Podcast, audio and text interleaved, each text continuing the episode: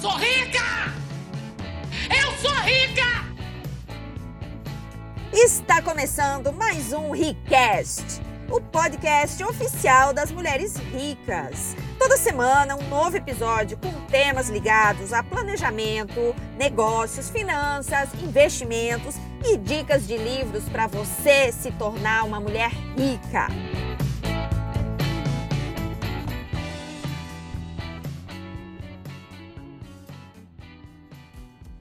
Sônia Remor, eu sou economista e criadora do blog Mulheres Ricas. O tema de hoje é minha história e como eu criei Mulheres Ricas. Hoje eu vou compartilhar alguns pontos da minha jornada, como eu comecei, quais foram os cinco principais aprendizados que me ajudaram a transformar a minha vida, como eu cheguei até aqui criando a renda necessária para bancar o estilo de vida que eu escolhi viver. Esse vídeo é para você que me acompanha e não sabe muito a meu respeito, e também é para todos os haters que chegam aqui me perguntando em box: será que a criadora do Mulheres Ricas é rica mesmo? Então, se você também tem curiosidade em saber a resposta para essa pergunta, fica com a gente até o final dessa live que você vai saber com certeza. E se gostar desse vídeo, faça um print aqui da tela e compartilhe com a hashtag Live das Ricas. Se você me marcar, eu vou repostar aqui nos meus stories. Bom, eu nasci numa cidade chamada Cascavel, no Paraná, no dia 19 de maio de 1980. Atualmente eu tenho 39 anos de idade. A minha mãe, quando ela engravidou, ela era muito, muito novinha, ela tinha 14 anos. E logo depois que eu nasci, Passaram-se poucos meses, fizeram meu batizado lá em Cascavel e nós voltamos para a cidade onde eu cresci, que é uma cidade chamada Curitibanos, no interior de Santa Catarina, na Serra Catarinense. Uma cidade muito, muito fria, mas eu passei toda a minha infância e a minha adolescência lá.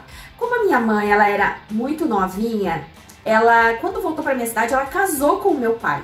O meu pai é caminhoneiro e a minha mãe passou a ser dona de casa. Só que nos primeiros anos da minha infância, eu fiquei morando com os meus avós. Então, nessas, nessa primeira fase, acho que se não me engano, até os meus três anos por aí, eu fui criada pelos meus avós. E isso fez com que eu tivesse uma relação muito forte com eles. Meu avô e minha avó são como meus pais. Minha avó, até hoje, é a minha melhor amiga, é a pessoa com quem eu compartilho tudo, assim, os meus meus medos, meus sonhos, meus projetos, minhas conquistas. Então é uma pessoa que me incentiva muito e acreditou muito em mim. A minha mãe também é assim. Mas eu tenho uma relação muito forte com, as, com os meus avós por causa, acho que, da minha primeira infância. O meu avô já faleceu e, e dele eu peguei, assim, uma referência muito forte sobre empreendedorismo, sobre negócios e sobre a nossa capacidade de fazer o bem. Então eu assisti tantas coisas na minha infância vindo deles que hoje eu tenho muita clareza de que foram é, elementos essenciais para quem eu me tornei e para quem eu sei que eu ainda posso me tornar. Então eu me recordo de alguns episódios que hoje assim eu vejo que realmente é, mudaram a minha vida. O meu avô e a minha avó eles tinham um, um bar lanchonete que ficava na frente da rodoviária da nossa cidade. Era Bar e Lanchonete Ribeiro. Então, assim, era daquele, daquelas lanchonetes antigas que é, abre 7 horas da manhã, já serve café da manhã, depois serve almoço, depois serve lanche, depois serve jantar. E era mais direcionado para classe C e D, pessoas que vinham da roça, do interior, vinham fazer às vezes tratamento de saúde na nossa cidade. Então, gente assim realmente que não tinha muitas condições financeiras. Então, servia alimentos e, e, pratos simples, né? Servia assim, eu lembro que minha avó fazia pastel, bolinho de carne, um, umas comidas assim que eram deliciosas. A minha avó é excelente na cozinha. E eu lembro que ela me levava junto no supermercado para fazer as compras. Ela fazia as contas de quanto ela precisava para produzir uma quantidade X de pastéis e de bolinhos e de hambúrguer que ela produzia também. E as netas, né, os netos dos meus avós, quando estavam lá, a gente tinha que trabalhar também. Então, tinha que limpar a mesa, lavar copos, tinha que ajudar a fritar hambúrguer, a minha avó que cuidava da cozinha e o meu avô cuidava da parte da frente do restaurante. Então, meu avô cuidava do caixa, cuidava do estoque, atendia e às vezes ele dava um dinheirinho pra gente por ter lavado os copos ou por ter limpado as mesas, ter limpado o chão ou ajudado mesmo no atendimento. E eu me recordo que o meu avô uma vez me deu uma bronca, mas foi uma bronca que até hoje eu lembro. Teve um senhor que estava muito bêbado, ele tomou umas cachaçinhas lá na, na no bar e é, meu avô pediu para eu cuidar do caixa. E quando o cara pagou a cachaça dele para mim, eu era pequena, gente, eu devia ter, sei lá, uns oito anos por aí. E o cara pagou a cachaça e foi embora. E quando eu fui limpar o balcão onde ele tava, tinha um, um saco de dinheiro. Eu fiquei tão feliz de achar aquele saco de dinheiro. Eu lembro que eu voltei pro meu avô e falei assim: vô, olha só o saco de dinheiro que eu achei. O cara esqueceu, olha quanto dinheiro que a gente ganhou. E, nossa, o meu avô, ele me deu uma bronca, ele fechou a cara assim, ele olhou para mim e falou assim: ó, esse dinheiro não é seu. Você nunca pode ficar com nada que é de outra pessoa. Esse dinheiro aqui, do jeito que ele tá, ele provavelmente é o pagamento do mês inteiro daquela pessoa que veio aqui tomar a cachaçinha dele no final do mês. E aí, gente, eu lembro que o meu avô pegou aquele saquinho de dinheiro, era um saquinho, tipo um saquinho de pardo, sabe? De, de lanche mesmo. E dentro tinha essa bolinha de dinheiro, esse rolinho de dinheiro. E o meu avô rodou a cidade inteira atrás daquele homem para devolver o dinheiro dele. Então, esse, essa foi uma das coisas que eu nunca esqueci. Eu era pequena, mas eu me lembro muito dele me falando assim: ó, nunca ganhe dinheiro ilicitamente, nunca pegue algo de alguém, nunca faça algo que pode prejudicar a vida de alguém. Então, essa foi uma das primeiras coisas que eu aprendi lá na minha infância, ainda, né? Dinheiro é fácil, não é abençoado, era uma coisa que ele me dizia. E, e aí eu segui, né, é, ajudando eles lá no bar. Eu já morava com a minha mãe nessa época, nos meus oito anos. Eu morava com a minha mãe, a minha irmã já tinha nascido, eu tenho uma irmã mais nova, são seis anos de diferença. E, e eu lembro também que sempre que eu dava uma folguinha em casa, eu escapava e ia lá para a lanchonete ficar com os meus avós.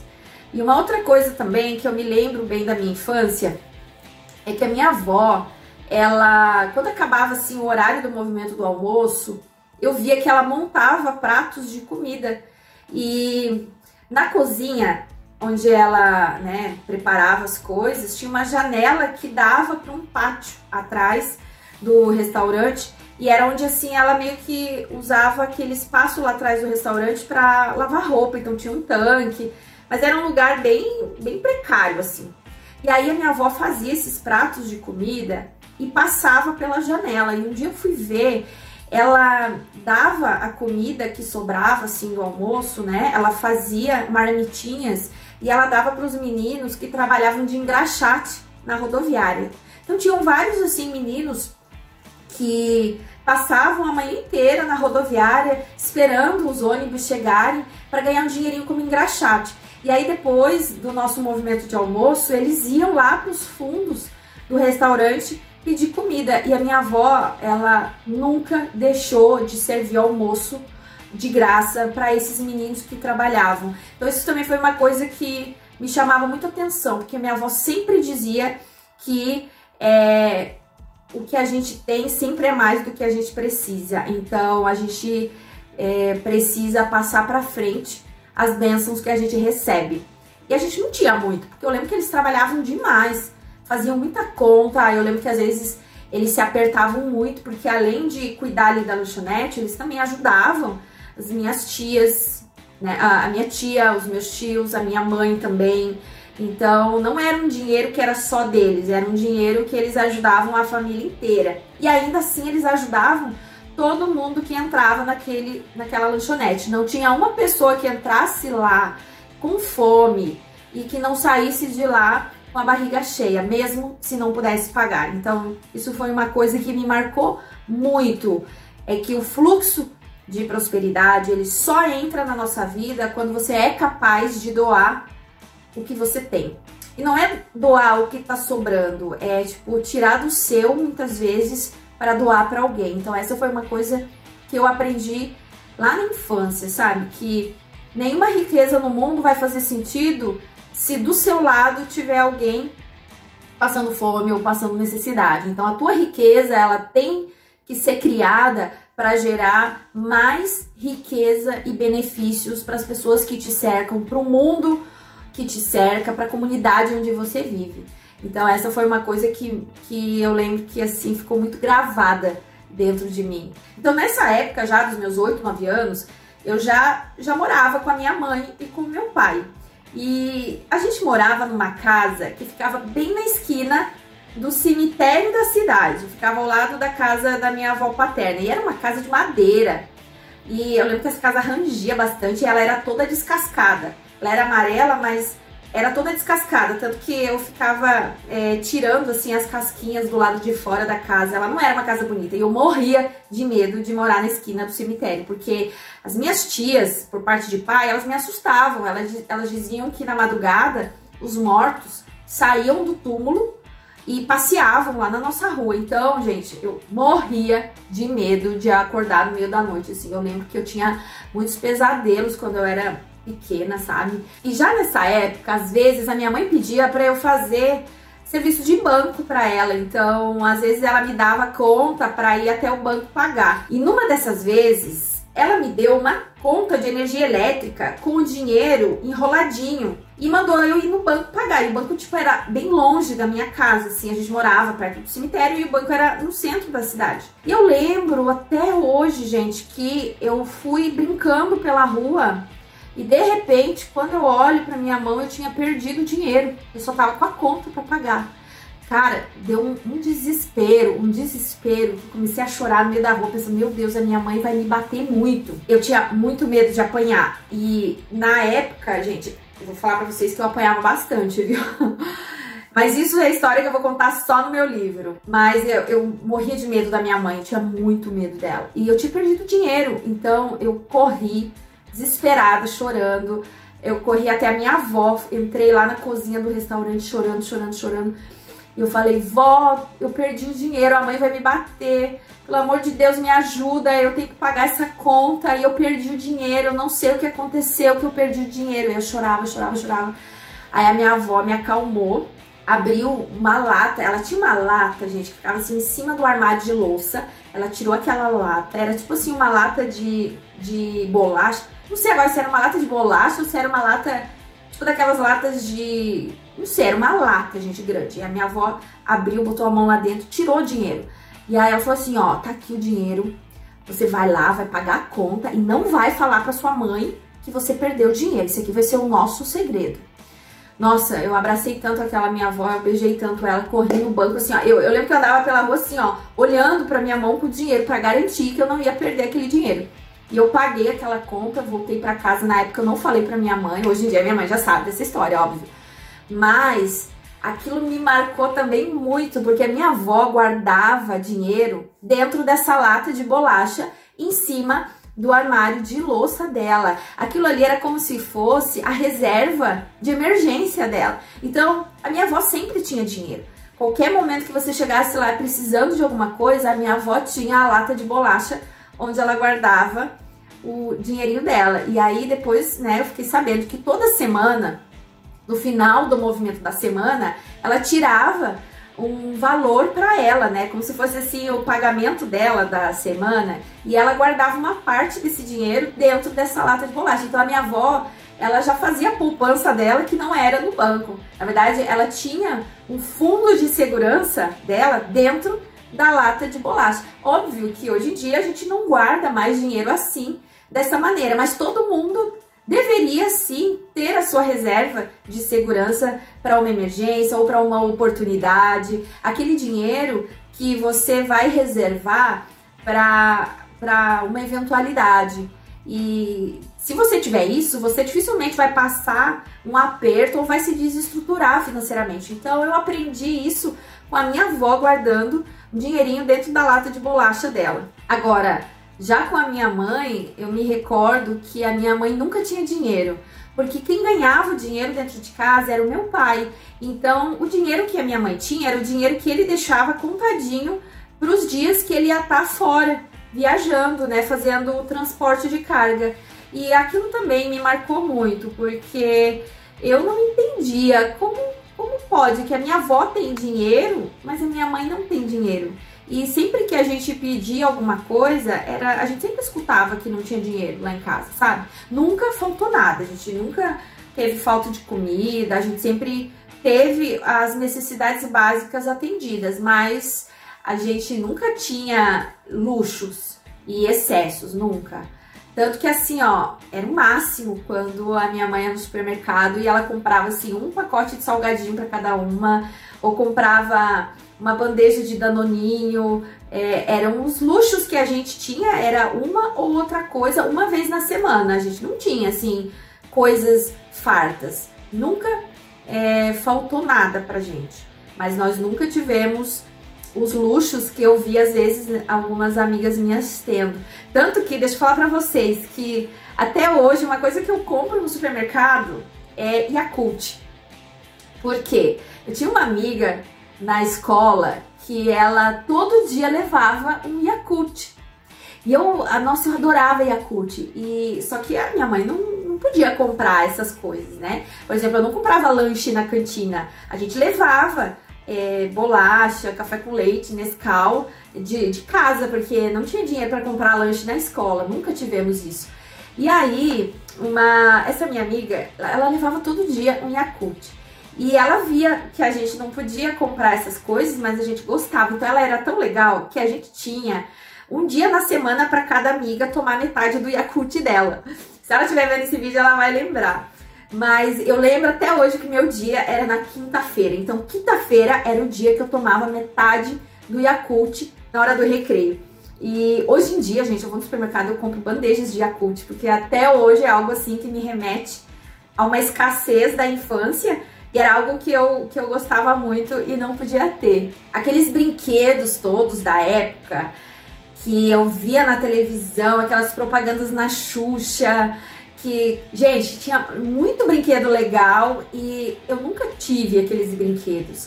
Mas eu sempre tive amizade com crianças que tinham aqueles brinquedos. Então, eu me acabava de brincar com os brinquedos dos outros, assim.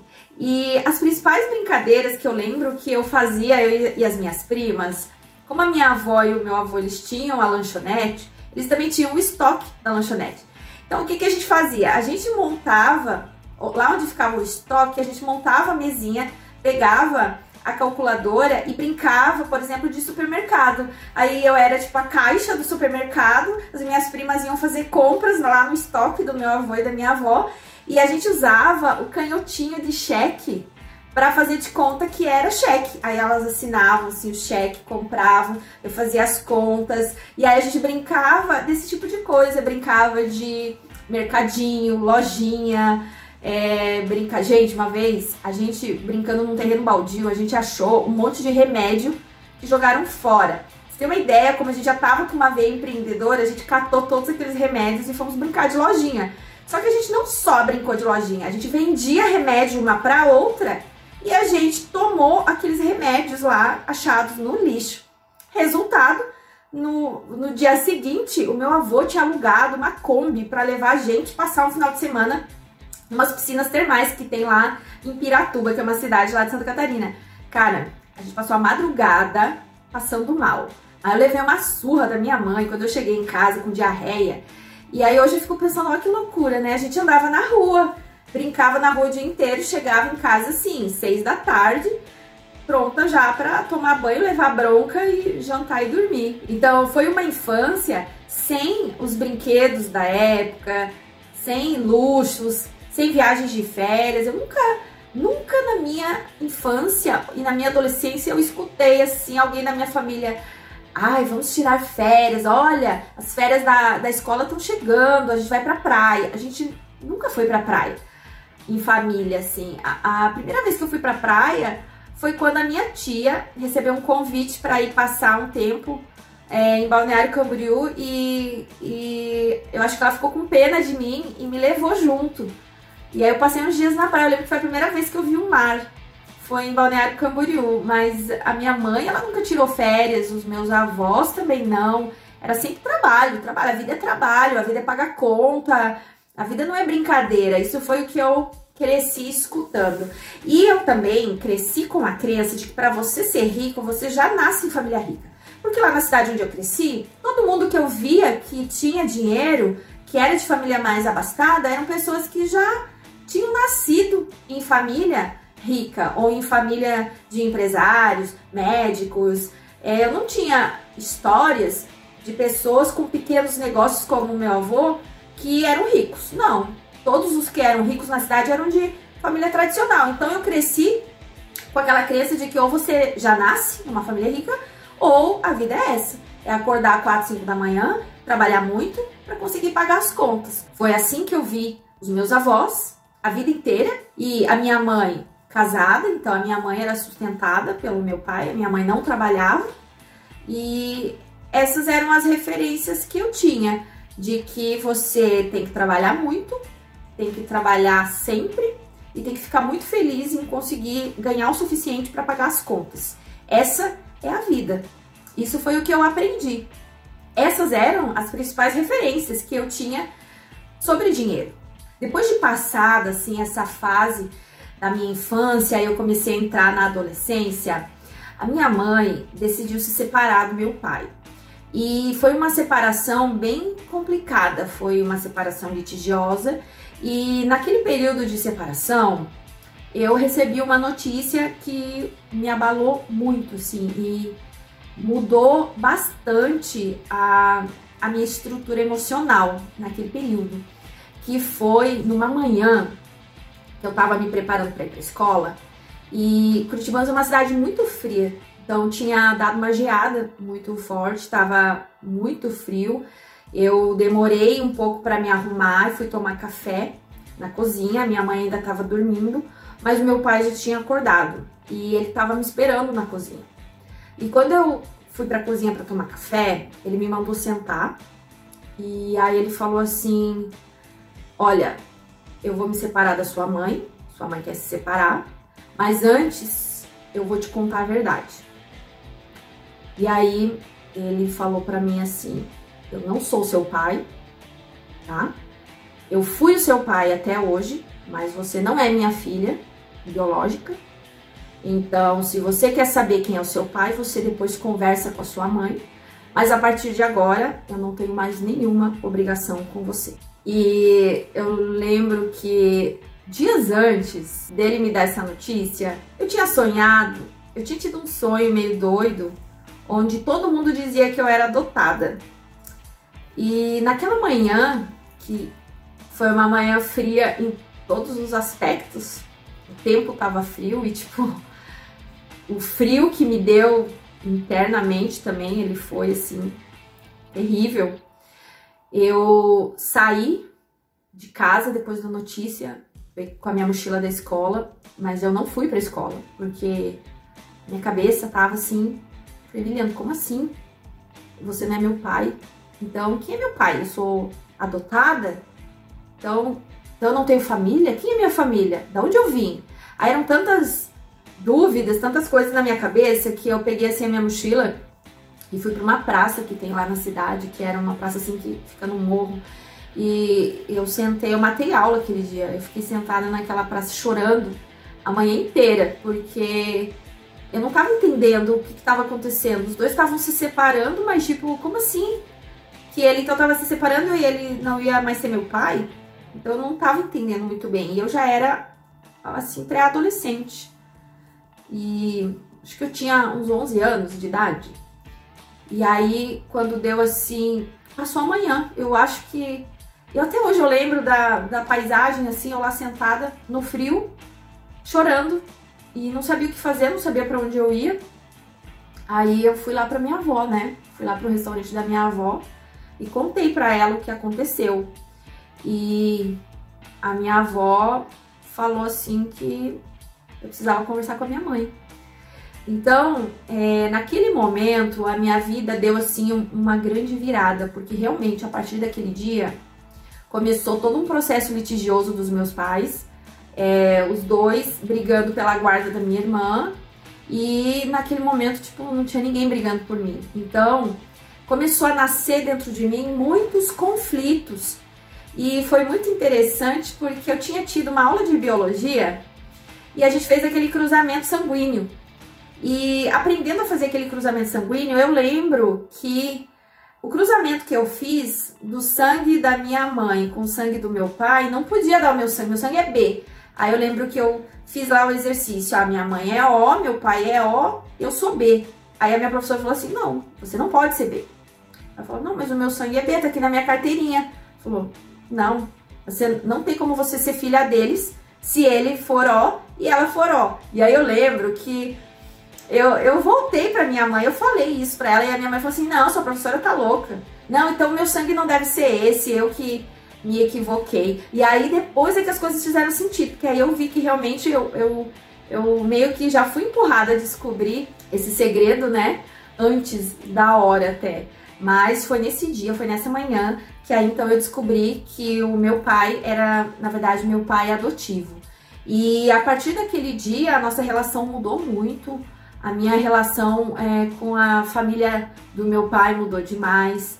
Teve um afastamento gigante, bem grande assim. Eu me senti meio que excluída também.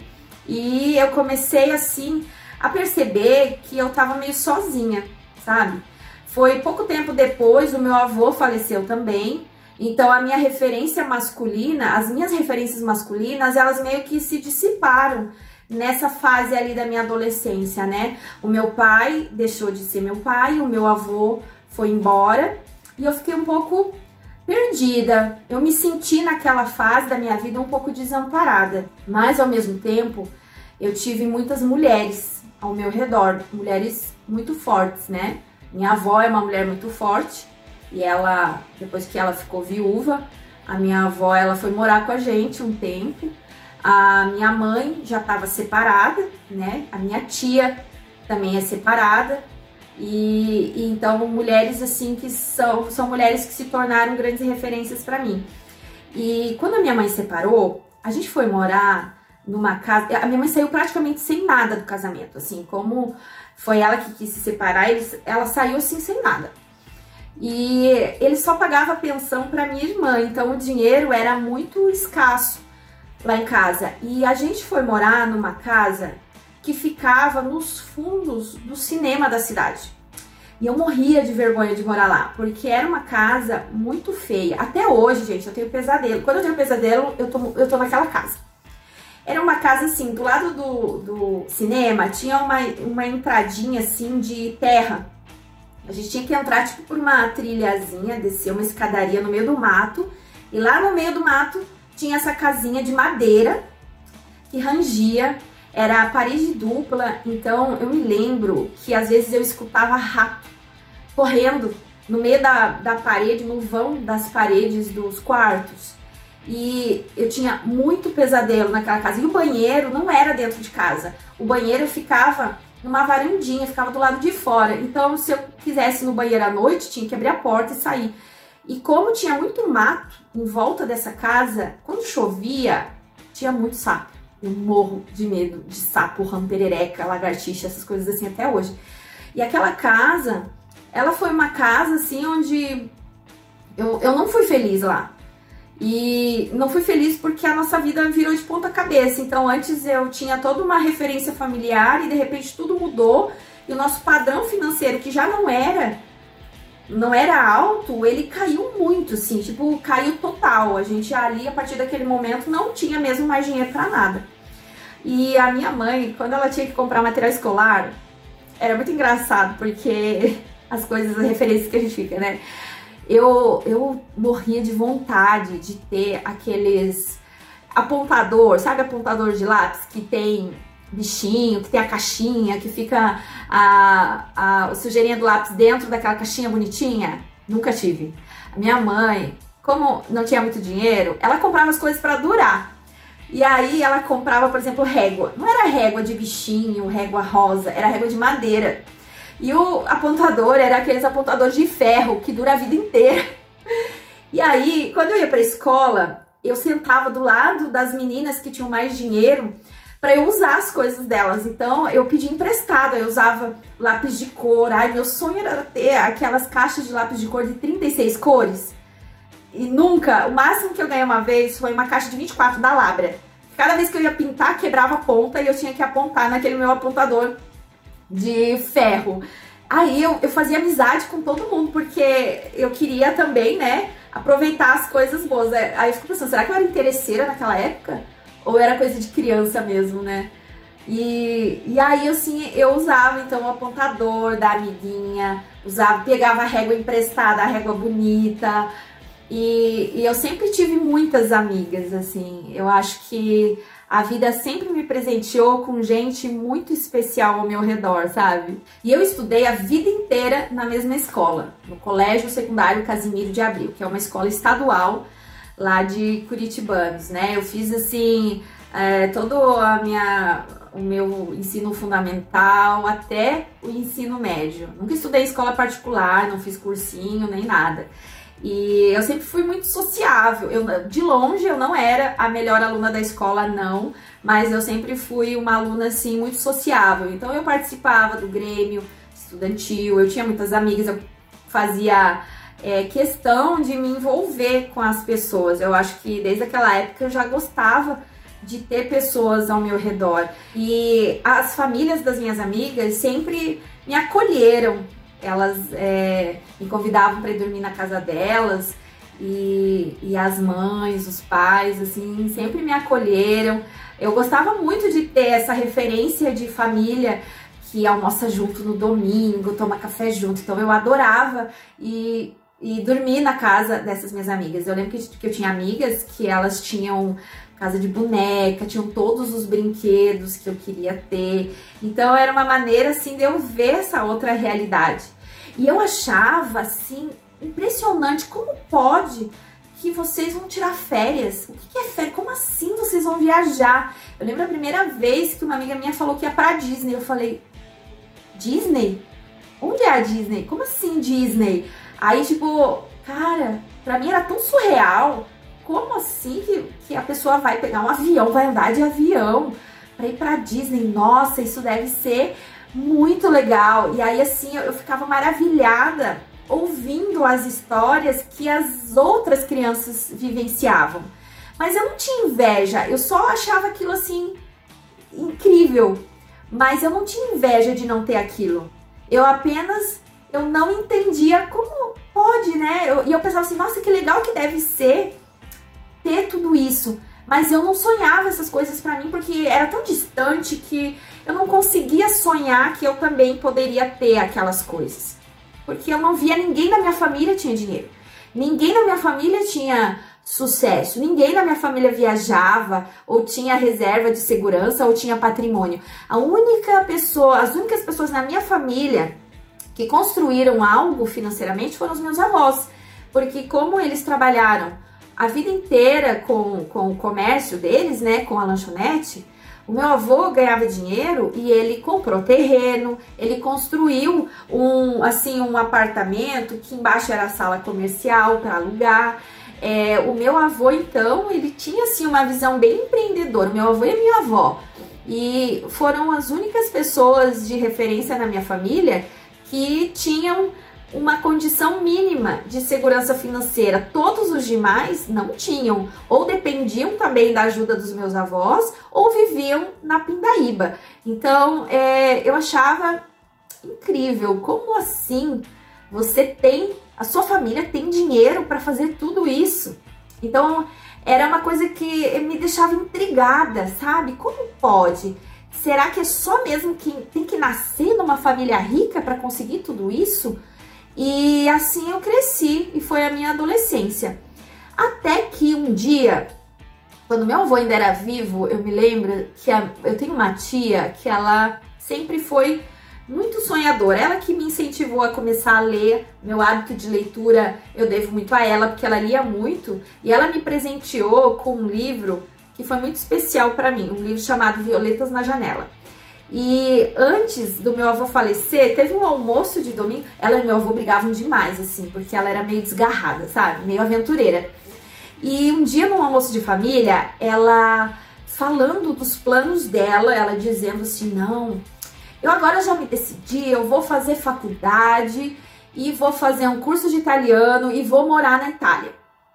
Eu lembro que eu fiquei escutando ela assim, e eu ficava assim, vai fazer faculdade, então a gente pode fazer faculdade? Eu pensei assim, sabe? Então a gente pode sonhar assim, tão maior do que a gente vê aqui. E aí essa minha tia, ela era tão assim eh, sonhadora que eu comecei a ver assim, nossa, eu quero ser igual essa minha tia.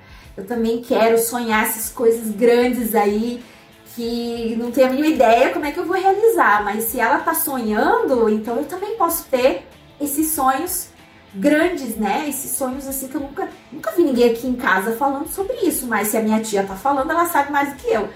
E naquele momento, foi como se uma chave virasse para mim, dizendo assim, ó, você pode também sonhar. Você só vai ter que ir lá e realizar depois, mas sonhar você pode. Eu acho que naquele momento eu me tornei uma pessoa muito imaginativa, porque tudo eu ficava sonhando, eu ficava sonhando acordada. Então, é, eu sonhava com é, as coisas que eu ia realizar e eu comecei a sonhar que eu fazia faculdade, entendeu? Eu comecei a ficar imaginando a minha vida diferente. Eu, às vezes, até imaginava, assim, que eu morava na casa de alguma amiga, assim, tipo, tinha uma amiga que tinha uma casa bem bonita, que ela tinha uma casinha de boneca nos fundos, eu achava linda aquela casinha de boneca. Então, às vezes, eu imaginava que era eu e a minha família morando naquela casa linda, assim, sabe? E aí eu comecei a meio que viver no mundo da lua. Eu, eu ficava, assim, sempre sonhando, sonhando. E eu, e eu não falava para ninguém dos meus sonhos. Mas dentro da minha cabeça, eu começava a construir várias histórias, assim. Quando alguma amiga me contava de alguma viagem, e aí eu pedia todos os detalhes. E depois eu ficava imaginando que era eu naquela viagem, que era eu com a minha família, ou que era eu com a minha mãe. E aí eu, eu ouvia as histórias e eu trazia para dentro da minha imaginação e ficava criando, recriando aquela história como se fosse eu vivendo aquelas coisas. E aquilo foi fazendo nascer dentro de mim uma uma, digamos assim, esperança de que eu também poderia fazer muitas coisas além de ficar morando naquela cidade que eu morava. Então, durante um tempo, eu ficava sonhando, mas não compartilhava com ninguém os meus desejos, assim, os meus sonhos. Até que um dia eu resolvi começar a falar para minha mãe e, e para minha família as coisas que eu tinha vontade de fazer. E uma das coisas que eu tinha muita vontade de fazer era fazer aula de dança. E lá na minha cidade tinha uma academia que era uma academia assim, bem famosinha. E o meu sonho era fazer aula de dança naquela eh, academia, porque eu sabia que as meninas mais legais da cidade faziam academia lá também. Então eu falei para minha mãe que eu queria muito fazer aula de jazz lá na academia X, né? E eu lembro que não era um dinheiro assim que sobrava, mas a minha mãe deu um jeito e me inscreveu na academia. E eu acho que eu era assim, se eu não era a única, eu era das poucas alunas daquela academia que era de escola pública e que não era de família tradicional, de família rica lá da cidade. E tanto que as roupas que eu usava para fazer aula de dança, ou eram roupas que eu pegava emprestada, ou era tipo assim, roupas bem simples. Eu lembro que eu, eu tinha assim umas duas dois conjuntinhos e, e, era o que eu tinha para ir pra academia. Então eu ia sempre com as mesmas roupas. E aí eu olhava assim, elas sempre com os looks diferentes. E aí, às vezes, para mudar o meu look, eu pegava emprestada de alguma de algumas amigas. Mas a gente, assim, não tinha. Eu lembro que era bem difícil para minha mãe conseguir me, me manter fazendo aula de dança. E mais difícil ainda era quando tinha apresentação da academia, que aí cada a aluna tinha que pagar pelo traje da apresentação. Então era sempre assim uma aventura para saber se eu ia conseguir participar da apresentação de final de ano. Mas a minha mãe sempre dava um jeito, pegava dinheiro emprestado de alguém, ou tipo assim, eu acho que a minha avó dava um pouco de dinheiro, juntava assim as as economias para pagar pela minha roupa para eu participar das apresentações de dança. Aí eu tenho um monte de foto lá horrorosa, eu com aquela maquiagem, assim, porque eu era, eu era bem feinha, viu, gente? Acho que hoje em dia eu dei uma melhorada, mas oh, eu era um bichinho do mato. E, então, assim, era uma coisa também que, que eu queria muito fazer e que com muita dificuldade a minha mãe é, me proporcionou. Mas mesmo fazendo aula de dança, eu era muito, muito bicho do mato. Muito. Eu era muito envergonhada.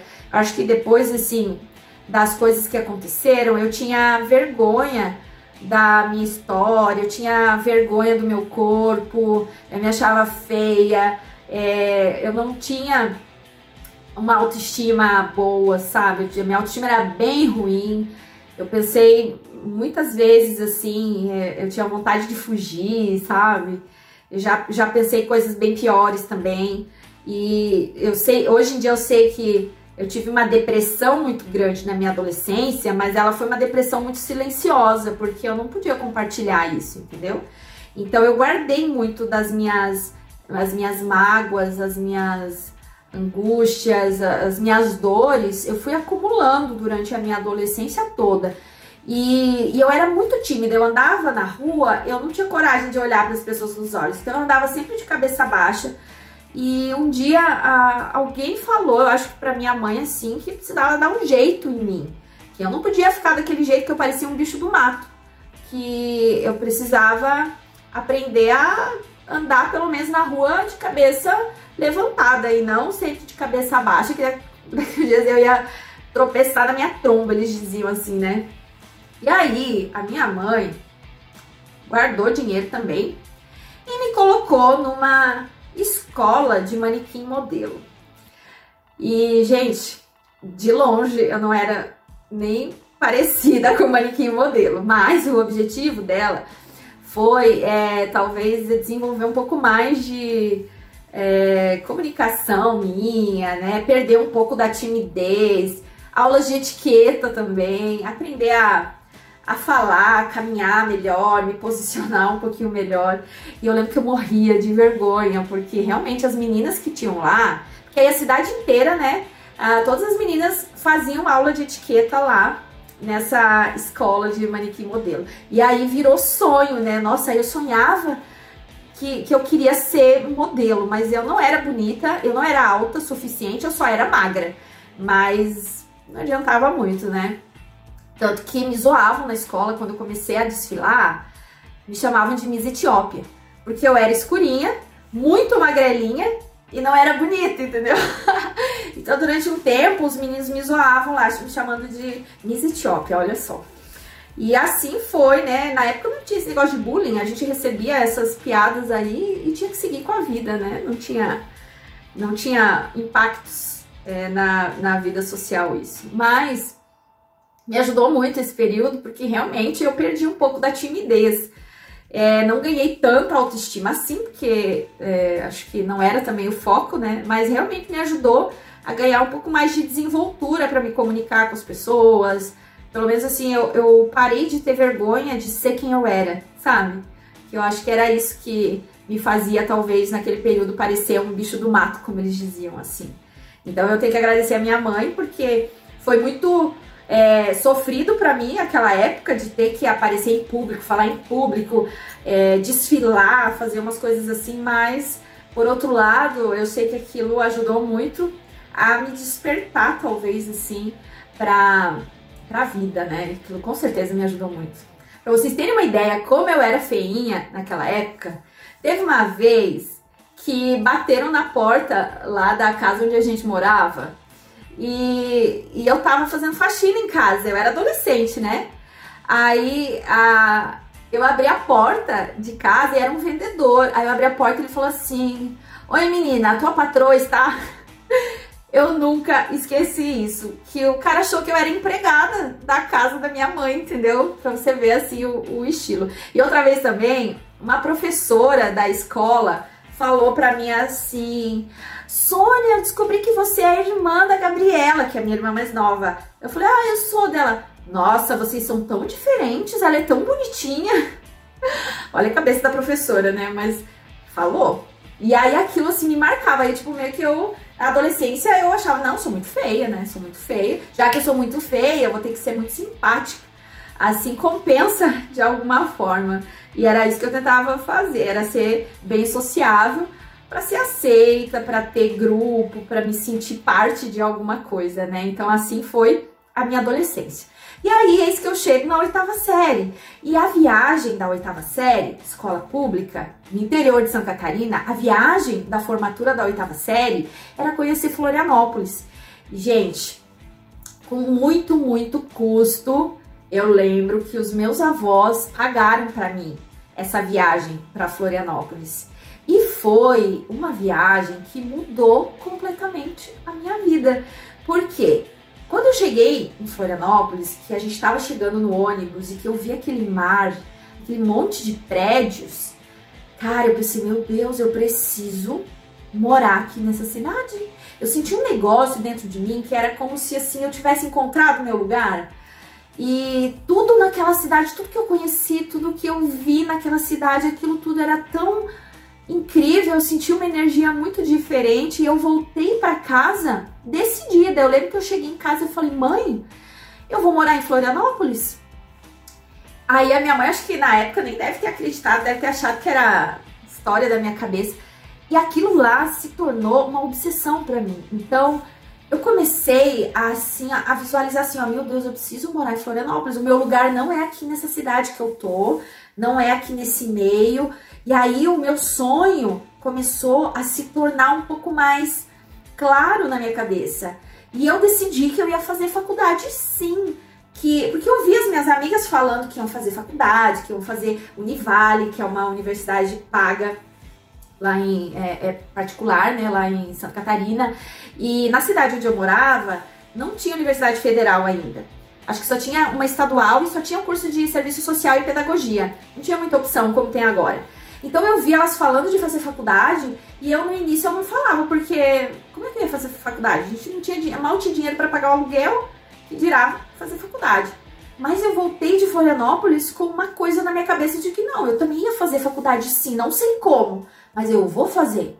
E a partir da minha, daquela minha viagem, eu me tornei uma pessoa extremamente focada e dedicada mas não é só porque eu queria morar em Florianópolis, gente. É porque eu queria muito sair daquela cidade. É, não tenho muitas lembranças boas da cidade. Teve muito, assim, muitas coisas aconteceram que eu não vou contar aqui nesse vídeo, porque não temos tempo suficiente. Então, são coisas que eu conto em detalhes no livro que eu tô escrevendo e em breve eu, eu vou lançar aqui para vocês. Mas eu, eu queria muito sair de lá, então foi um misto de querer muito sair daquela cidade para ganhar a minha liberdade, a minha independência e começar uma história nova em outro lugar onde ninguém me conhecesse, onde ninguém soubesse da minha família, da minha história, onde eu pudesse realmente assim, ó, abrir uma página em branco e começar tudo do zero, uma história totalmente diferente. Nessa fase então, já, né, adolescente, eu sabia que eu ia precisar dar um jeito na minha vida, porque eu não ia herdar nada de ninguém, é, eu já não tinha mais um apoio é, paterno para isso, a minha mãe não tinha condições financeiras de me ajudar a realizar essas coisas que eu queria, então eu sabia que eu ia ter que me virar. E aí eu arrumei um emprego, foi o meu primeiro emprego. Eu arrumei como balconista de uma loja de cosmético de uma amiga da minha mãe. E aí eu cuidava do, da parte de estoque, eu fazia atendimento ao público, eu limpava a loja e eu trabalhava é, da uma até umas seis da tarde por aí. Eu estudava de manhã, ia para casa, almoçava rapidinho e ia para o meu trabalho. Isso ainda quando eu estava fazendo o segundo grau. Óbvio que eu não tinha carteira assinada nem nada, mas ela me pagava um, um valor que era um, eu lembro que era um valor bem simbólico, mas eu é, guardava aquele dinheiro e também usava para comprar as coisinhas que eu queria. A partir daquele meu trabalho ali, eu nunca mais pedi dinheiro para minha mãe para comprar as coisas que eu queria. Então eu sempre eu mesma é, me organizava para comprar uma blusinha nova, se eu queria comprar alguma coisa, algum material, um livro, eu mesma fazia a compra das coisas que eu queria ali, né?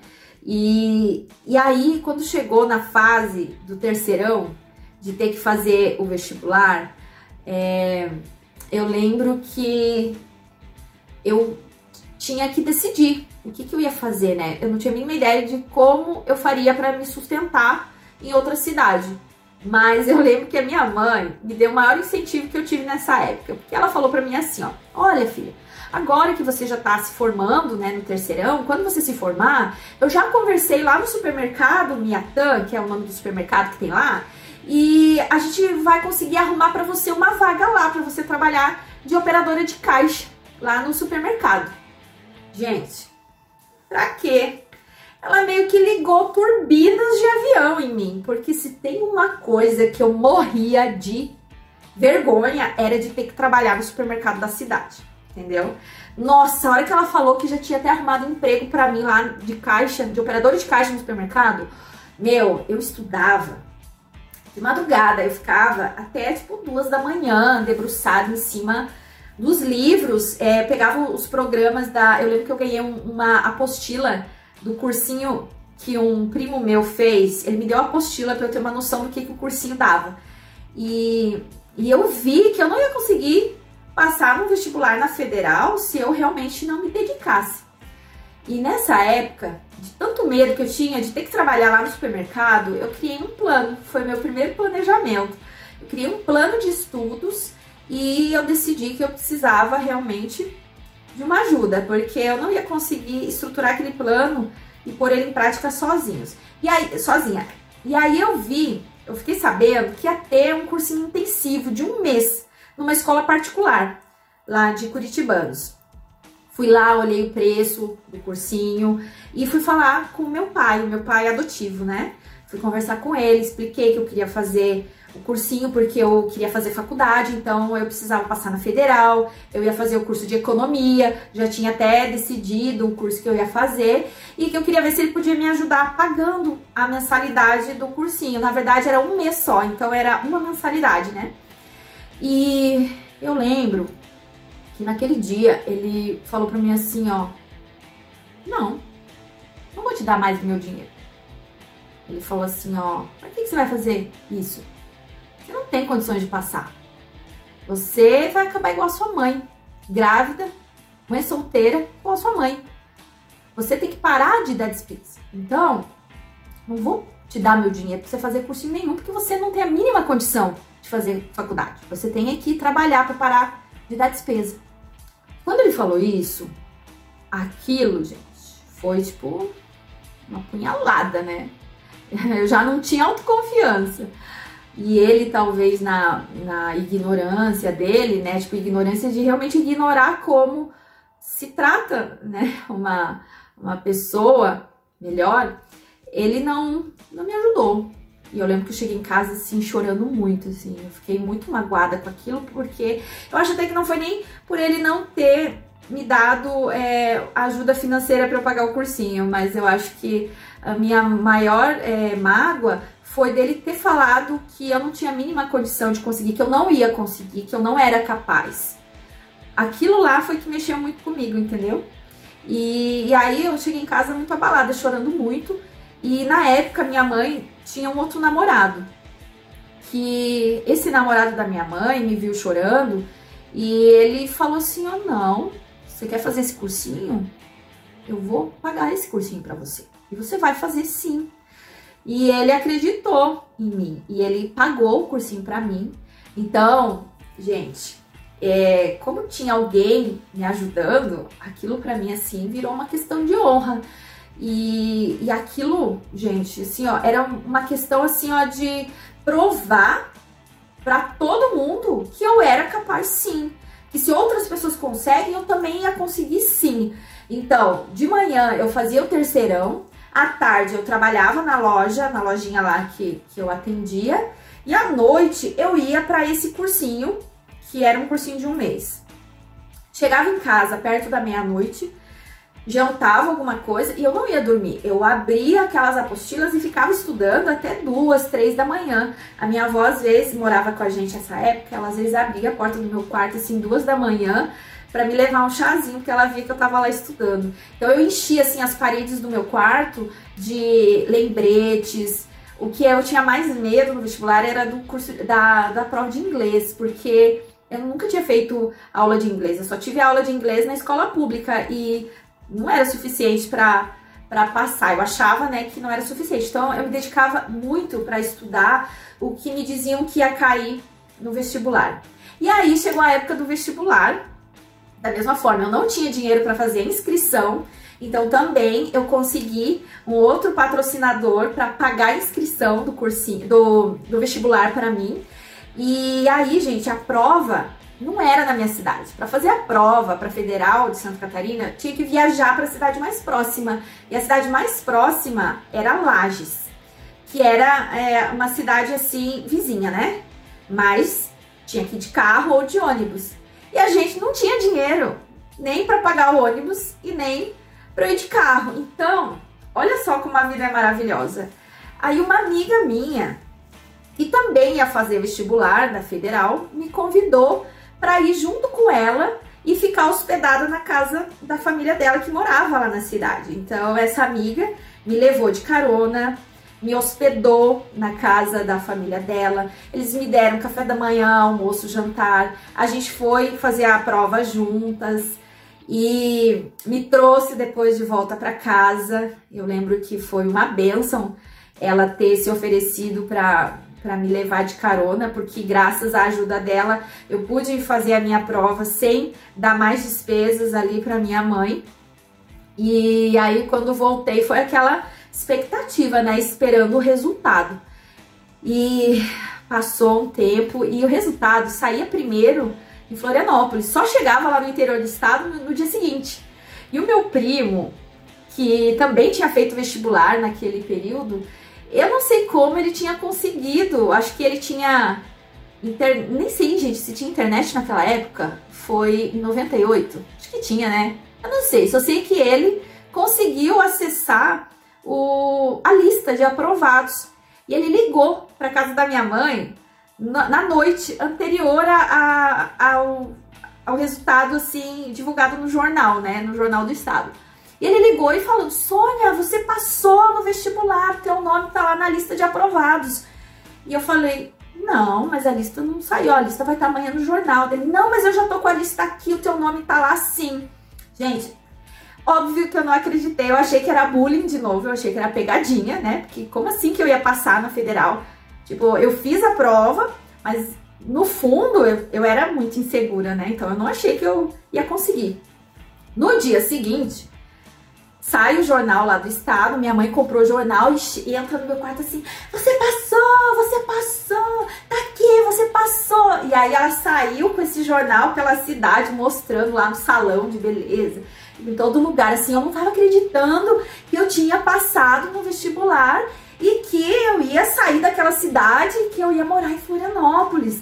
E aí eu pensei: Caracas, como é que eu vou morar em Florianópolis? Como é que eu vou pagar para morar em Florianópolis?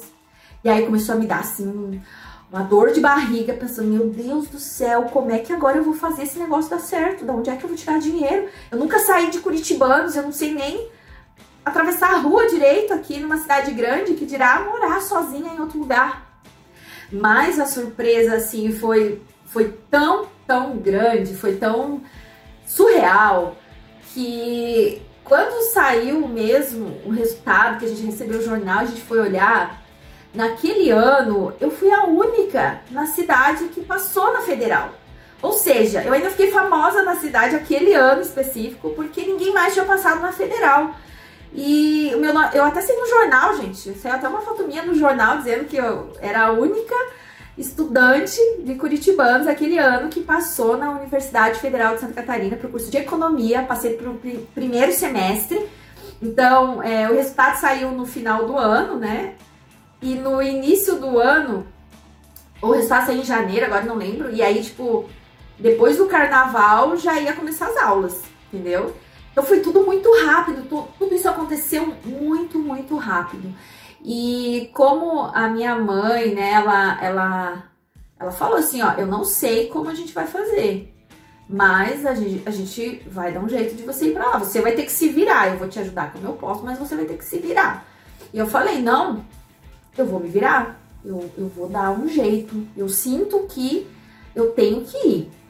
E assim foi. Então a minha mãe me levou para Florianópolis, a gente foi de carona com o namorado dela e a gente foi procurar um lugar para eu morar. E aí o que, o que ela podia pagar para me ajudar era uma pensão onde tinham 15 moças que moravam lá. Então eram duas moças por quarto, então ela alugou uma cama num dos quartos e eu morava, morei os primeiros seis meses em Florianópolis nessa pensão para moças, onde tinham 15 moças que moravam, né? E ah, quando chegou a época de ir para lá, é, eu arrumei as malas e a minha avó fez uma compra no supermercado para mim. E a minha mãe, eu lembro que ela me deu assim, tipo, o que seria o equivalente assim a 100 reais hoje, que era tudo que ela tinha naquele dia. E me levaram de carro, né? Ela e o namorado dela na época me levaram de carro até Florianópolis, até o lugar onde eu ia morar. E ela me deixou lá num sábado de manhã. As aulas começavam na segunda. Ela me deixou no sábado de manhã com uma compra de supermercado para durar algumas semanas e 100 reais. E era só o que eu tinha. Eu, tipo, eu não tinha dinheiro pro mês seguinte. O que eu tinha garantido é que ela pagaria o meu aluguel, né? Ela ia dar um jeito de tirar da pensão lá que ela recebia, ela ia dar um jeito de me mandar todo mês os 150 reais para pagar o aluguel. 150 reais era o aluguel do quarto onde eu morava. E o resto eu ia ter que me virar. Então, eu cheguei no sábado. No domingo, mesmo, eu já fui bater perna no shopping, procurar emprego. E, gente, eu tenho assim, eu acho que uma. Eu tenho uma conexão muito forte com, com os. com algo a mais, assim, né? Que alguns chamam de Deus, outros chamam de mentores eu chamo de universo, né? Deus e universo. E no domingo eu fui então procurar emprego no shopping e na segunda-feira já me chamaram para trabalhar como vendedora numa loja lá no shopping Beira-Mar em Florianópolis. Na época a loja se chamava Triton. E aí eu comecei as aulas, então eu, eu estudava no período matutino, a minha faculdade era de manhã, faculdade de economia, e à tarde eu ia pro shopping e trabalhava das 4 até as 10 da noite nessa loja, né? Logo que eu cheguei lá. Então, é, eu me virei. Eu cheguei lá e comecei a trabalhar então de vendedora nessa loja. E durou mais ou menos uns seis meses o meu trabalho na loja Triton, porque logo depois a loja teve problemas e fechou. Então demitiram todo mundo que trabalhava eu tive que procurar outro emprego. E logo depois da loja Triton, eu arrumei um emprego de assistente financeira numa, numa construtora que era longe, longe, longe da minha casa, a gente era muito longe. Eu ganhava menos de um salário mínimo, era metade de um salário mínimo, que na época não tinha a obrigatoriedade de pagar o salário mínimo. E eu ganhava menos de um salário mínimo, tinha que pagar o meu transporte, trabalhava até de sábado, e fiquei também um tempão trabalhando lá, quase um ano, carteira assinada nesse, nessa época. Mas eu ganhava muito mal e era muito longe. E teve um dia que eu saí do trabalho e eu só tinha dinheiro para pegar o ônibus e voltar para casa dessa construtora até a casa, o apartamento lá onde eu morava. Nessa época eu já não morava mais na pensão, eu já estava dividindo o apartamento com outras meninas que eu tinha conhecido, inclusive, naquela pensão. Aí é, eu saí de lá e eu, eu só tinha dinheiro para passagem. E eu lembro que eu tava com muita, muita fome, muita fome.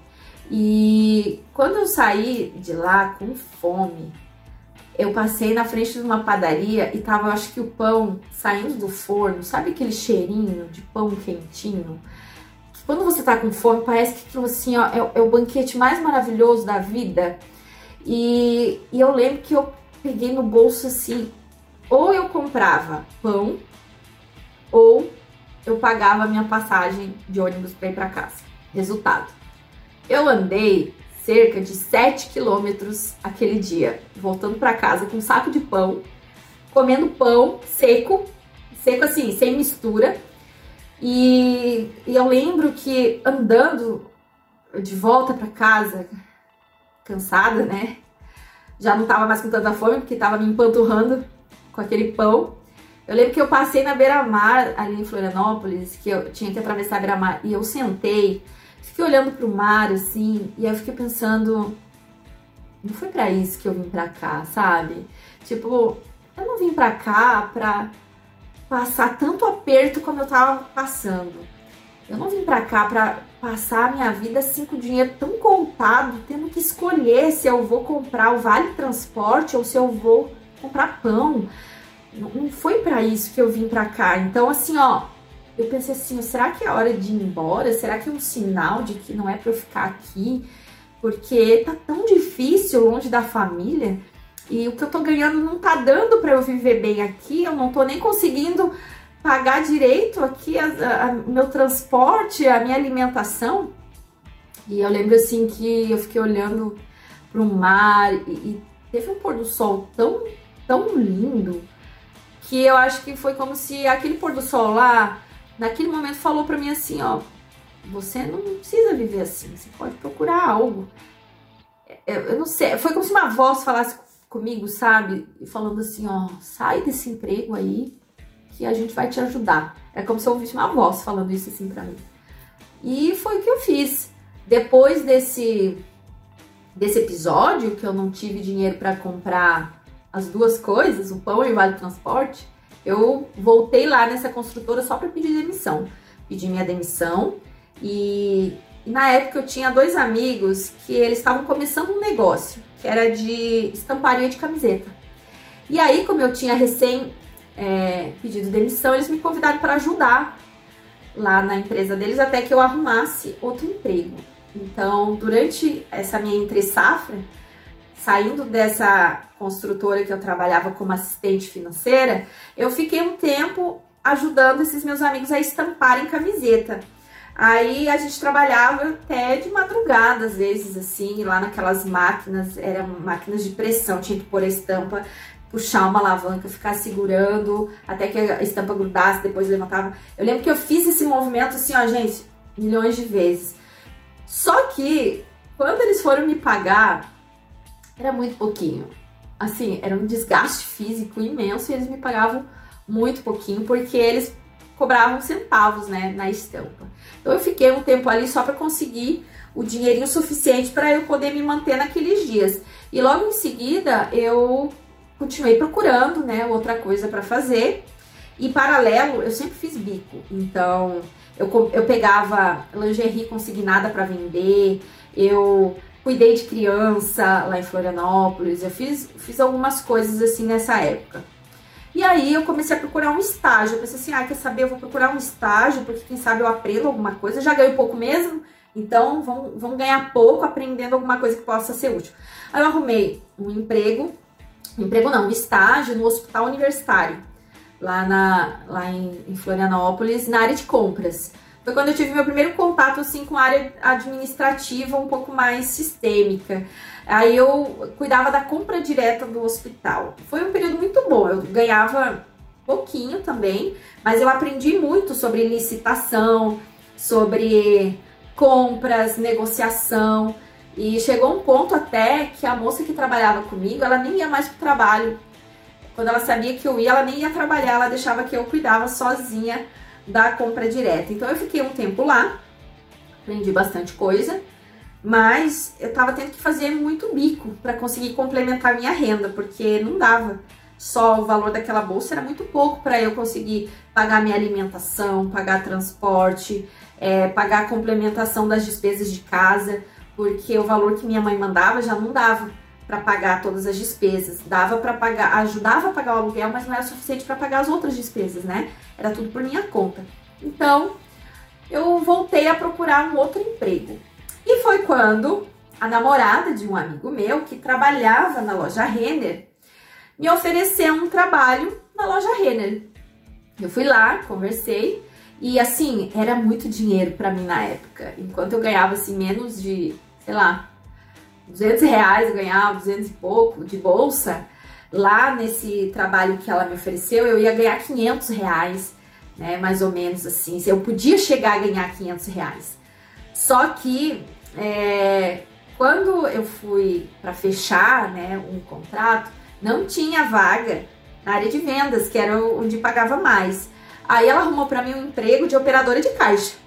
Você vê, né? Eu não queria ser operadora de caixa no supermercado lá na minha cidade, mas eu não tive problema nenhum em ser operadora de caixa lá em Florianópolis, porque eu sabia que eu estava na direção da vida que eu queria construir, né? Eu estava eu tava construindo ainda as coisas, eu nunca tive medo de trabalhar. E aí então comecei a trabalhar como operadora de caixa na loja Renner. E foi quando eu aprendi muito, muito sobre negócio, sobre estratégia. Eu tive os primeiros contatos assim com liderança, com administração de empresa, com projetos, 5S, avaliação de desempenho, gestão de pessoas, compras, estratégia de precificação, atendimento ao cliente, é, planejamento estratégico. Então, eu não era operadora de caixa, eu estava operadora de caixa naquele período, mas eu aproveitava para aprender tudo que fosse possível para que eu pudesse subir naquela carreira, porque eu via que dentro da loja Renner eu até poderia fazer carreira sim.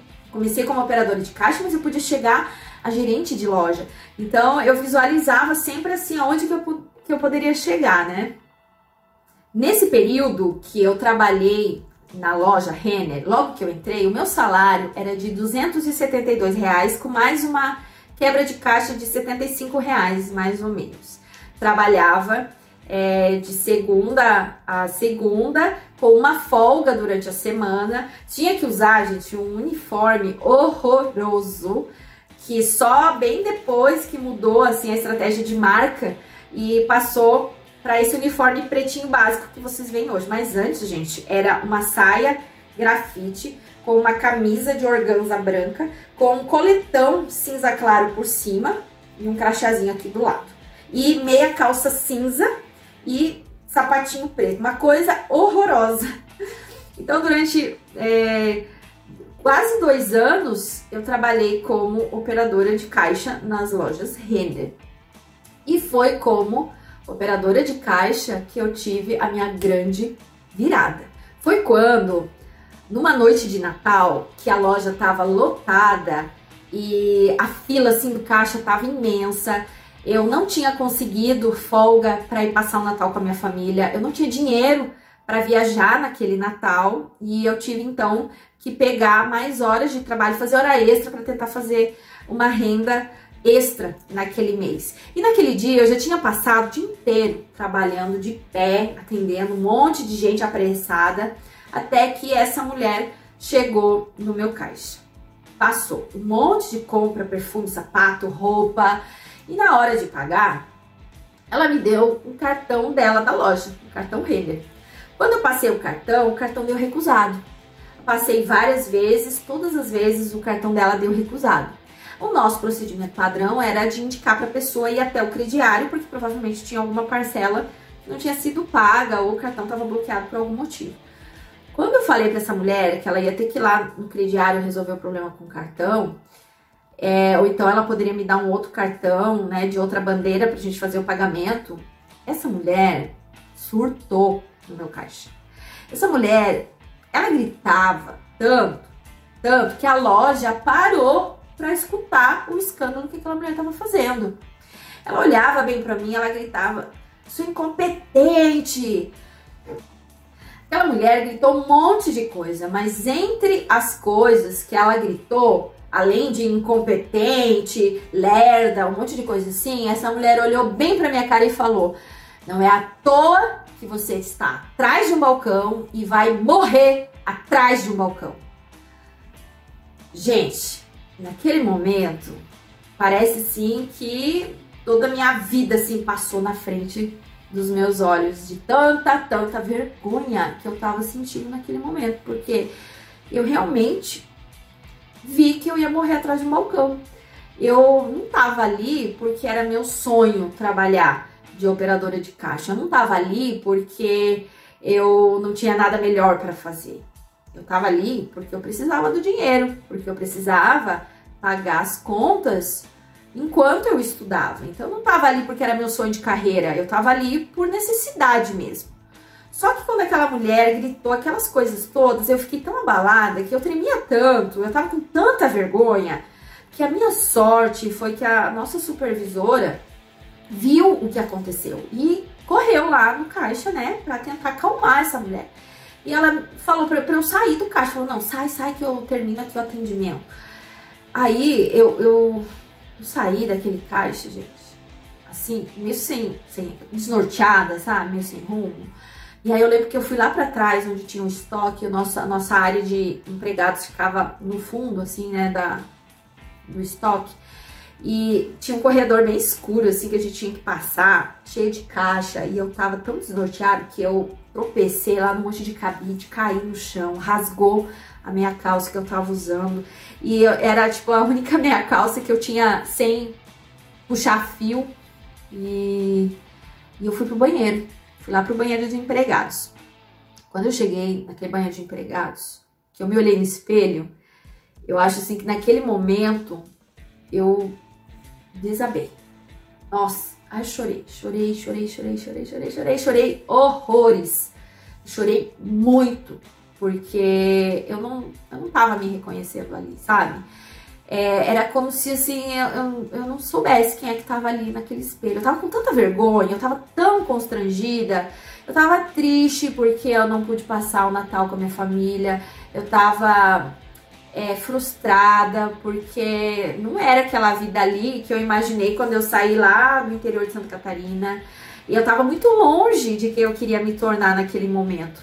Mas quando eu me olhei no espelho assim, eu chorei a minha cara estava toda inchada de tanto chorar, até que o meu choro secou. O meu choro secou e eu lavei o rosto e me olhei bem no espelho e eu falei para mim mesma: você não pode deixar uma mulher que nem te conhece profetizar como é que vai ser a tua vida. E foi ali, naquele banheiro de empregados, com a cara toda inchada de tanto chorar, envergonhada, constrangida, triste por estar longe da minha família, que eu tomei a decisão. Foi naquele momento que eu decidi que eu ia me tornar uma mulher rica. Foi naquele momento, naquele banheiro, que eu decidi que eu nunca mais ia deixar alguém dizer que eu não era capaz, que, que eu não merecia algo melhor ou profetizar sobre como ia ser a minha vida. Naquele momento, eu decidi que eu ia mudar completamente a minha história. Eu decidi que eu ia escrever uma história melhor do que eu estava contando para mim mesma até aquele dia. Mas óbvio que quando eu saí de lá, limpei a cara, tomei essa decisão, eu não fui lá pedir minha demissão imediatamente, porque eu tinha conta para pagar, certo? Então o que, que eu fiz? Eu lavei a cara e voltei pro caixa para continuar atendendo até 11 horas da noite, meia-noite. E assim eu fiz. Mas dentro de mim a decisão estava tomada. Dentro de mim eu já sabia que a, a partir daquele dia era temporária a minha permanência lá na loja Rede. Logo depois que passou esse episódio, eles me promoveram para a área de vendas da loja, que era uma área que ganha mais. Então eu passei a ganhar mais e trabalhar mais também. Como operadora de caixa eu trabalhava 6 horas, como vendedora eu trabalhava 7 horas e 20 e tinha uma comissão também que a gente ganhava. Então eu fiquei mais um tempo na loja trabalhando como vendedora e quando eu tive um período de férias, ao invés de viajar, até porque eu não tinha dinheiro para viajar, meu dinheiro não sobrava nessa época, é, e isso, gente, foi ali ano 2001, tá? Eu tinha 21 anos nessa época, mais ou menos. 21 para 22 anos. O dinheiro nunca sobrava. 100% do dinheiro que eu ganhava era gasto para pagar as minhas despesas básicas. E durante todo o meu período da faculdade, eu não ia ao cinema, shows, jantar e almoçar fora.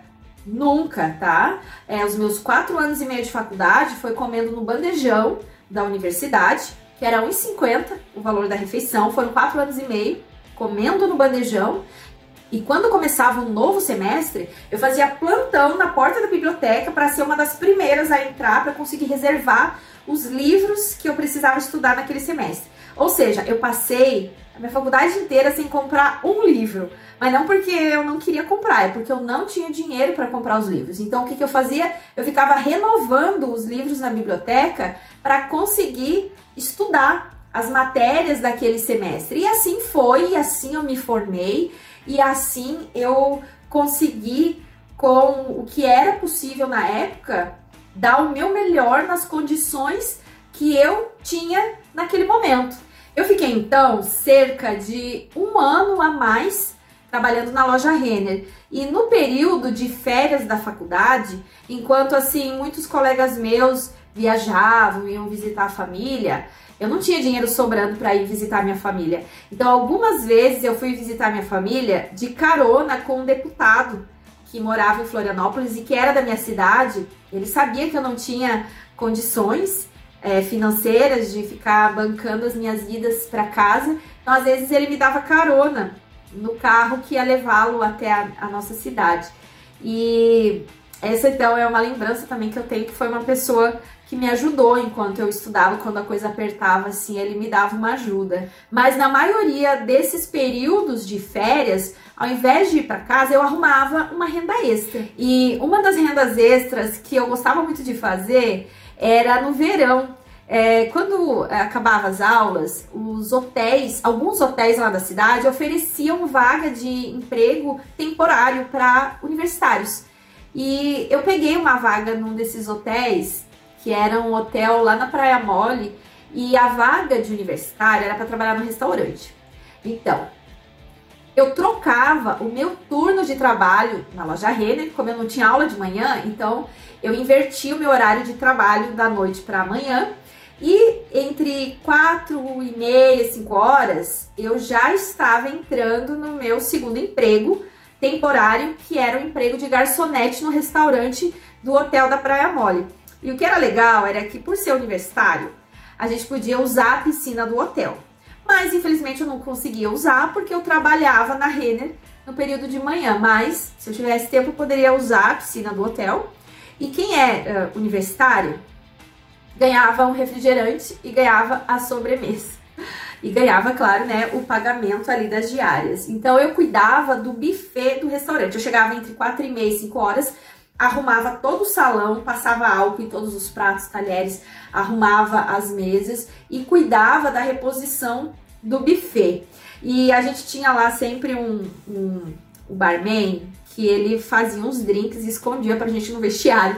Então, às vezes a gente dava um pulinho no vestiário, tomava umas biritas e voltava pro salão para trabalhar lá no, no hotel. E esse era um trabalho temporário. Agora você vê, mesmo fazendo hora extra, nessa época eu ainda não tinha educação financeira para enriquecimento.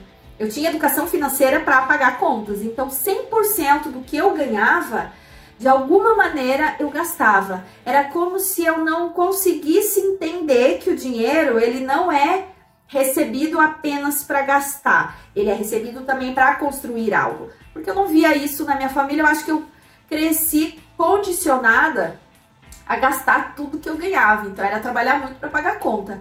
E era incrível como quando eu ganhava um dinheiro extra, aparecia alguma conta para eu pagar. Ou alguém ficava doente, ou eu ficava doente, ou eu perdia dinheiro, ou, ou eu emprestava para alguém que não me devolvia depois, ou eu ia lá e comprava alguma besteira, alguma coisa desnecessária, e quando via tava sem dinheiro de novo e tava com algo que eu nem precisava era muito comum, em muitos anos eu, eu carreguei essa crença de que o dinheiro não para na minha mão. Que sempre que eu ganhava dinheiro, alguma coisa acontecia que fazia o dinheiro se esvair na mesma velocidade com a qual ele entrava, ele saía. Isso era uma crença limitante que eu carreguei durante muitos e muitos anos. Então, ao mesmo tempo que eu trabalhava em várias coisas diferentes, eu ganhava dinheiro, mas eu gastava na mesma velocidade. Eu não sabia fazer o fluxo do dinheiro trabalhar a meu favor. Então, nesse período ainda que eu estava fazendo faculdade, eu trabalhei na loja Renner e nas férias eu trabalhava como garçonete nesse hotel lá na, na Praia Mole. E assim foi até que eu é, decidi realmente sair da loja Renner. E foi quando eu fui atrás de outro trabalho.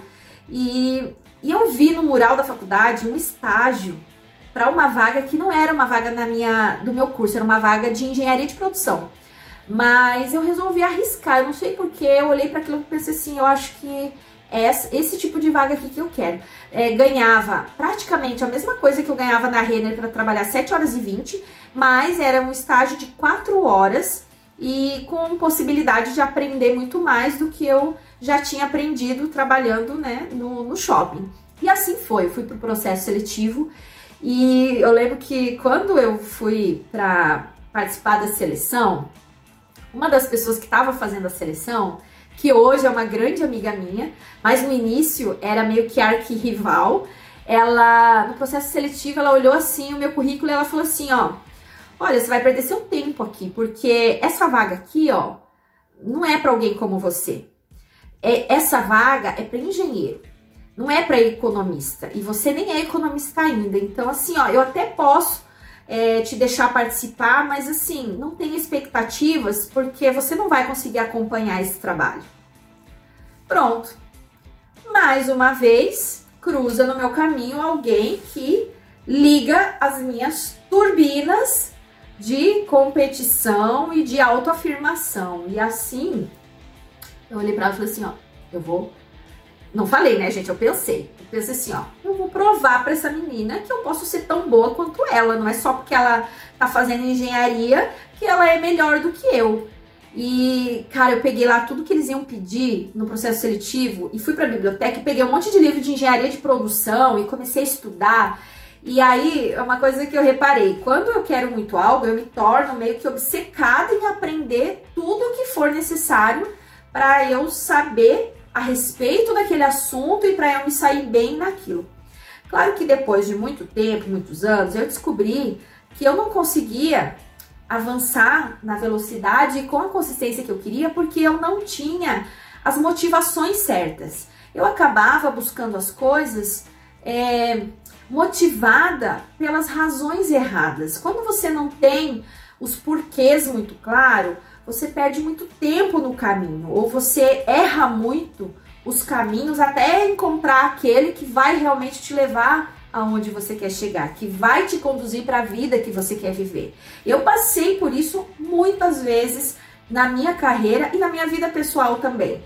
As motivações erradas me levaram por caminhos muito tortos e que me fizeram perder muito tempo, muita energia e me fizeram também é, acabar cruzando com pessoas que não foram tão legais para o meu crescimento e, e para minha para a história que eu queria construir para mim. Mas nesse caso específico que eu tô te contando, o resultado é que eu passei sim no processo seletivo e eu passei a ser colega dessa é, pessoa que fez né, parte do processo e que me desafiou, digamos assim, naquele momento da minha vida. E hoje nós somos muito amigas, muito. A gente é, teve assim algumas competições no, naquele estágio, mas é, no final do estágio nós duas fomos contratadas. Então nós fomos colegas durante muitos anos no trabalho e eu gosto muito dela, torço muito.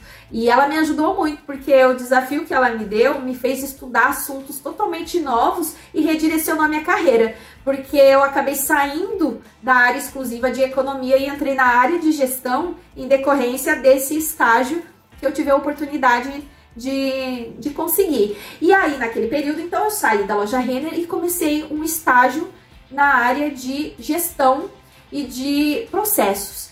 E foi um, uma experiência, assim, é, muito importante para minha carreira. Me reposicionou, me colocou em outro caminho, muito diferente do que eu estava seguindo. Me trouxe renda suficiente para viver uma vida já muito melhor do que eu vivia, trabalhando como operadora de caixa ou trabalhando no shopping. Então, a partir desse momento, eu passei a trabalhar só de segunda a sexta, quatro horas por dia, ganhando a mesma coisa que eu ganhava no shopping, aprendendo muitas coisas importantes para a carreira de gestão que eu ia passar a seguir.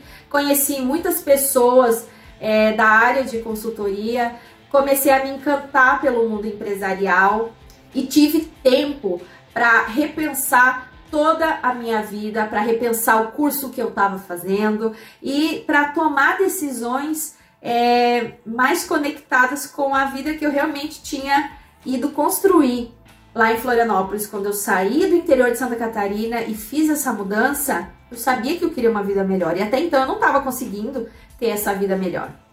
Agora, eu passei a trabalhar muito, sabe? Eu trabalhei muito e eu não tinha assim muita prosperidade, não. Então, depois desse período no estágio, eu fui é, contratada como analista de processos. Meu salário dobrou. Ganhava uma bolsa, eu passei a ganhar o dobro da bolsa.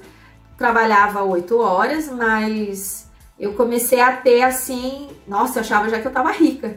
Meu salário já tinha dobrado, né? Como assim? Eu nem tô formada ainda e meu salário já dobrou. Ali eu vi que eu poderia fazer muito mais do que eu estava fazendo em termos de construção de riqueza mas eu ainda estava longe da velocidade que eu gostaria de ter.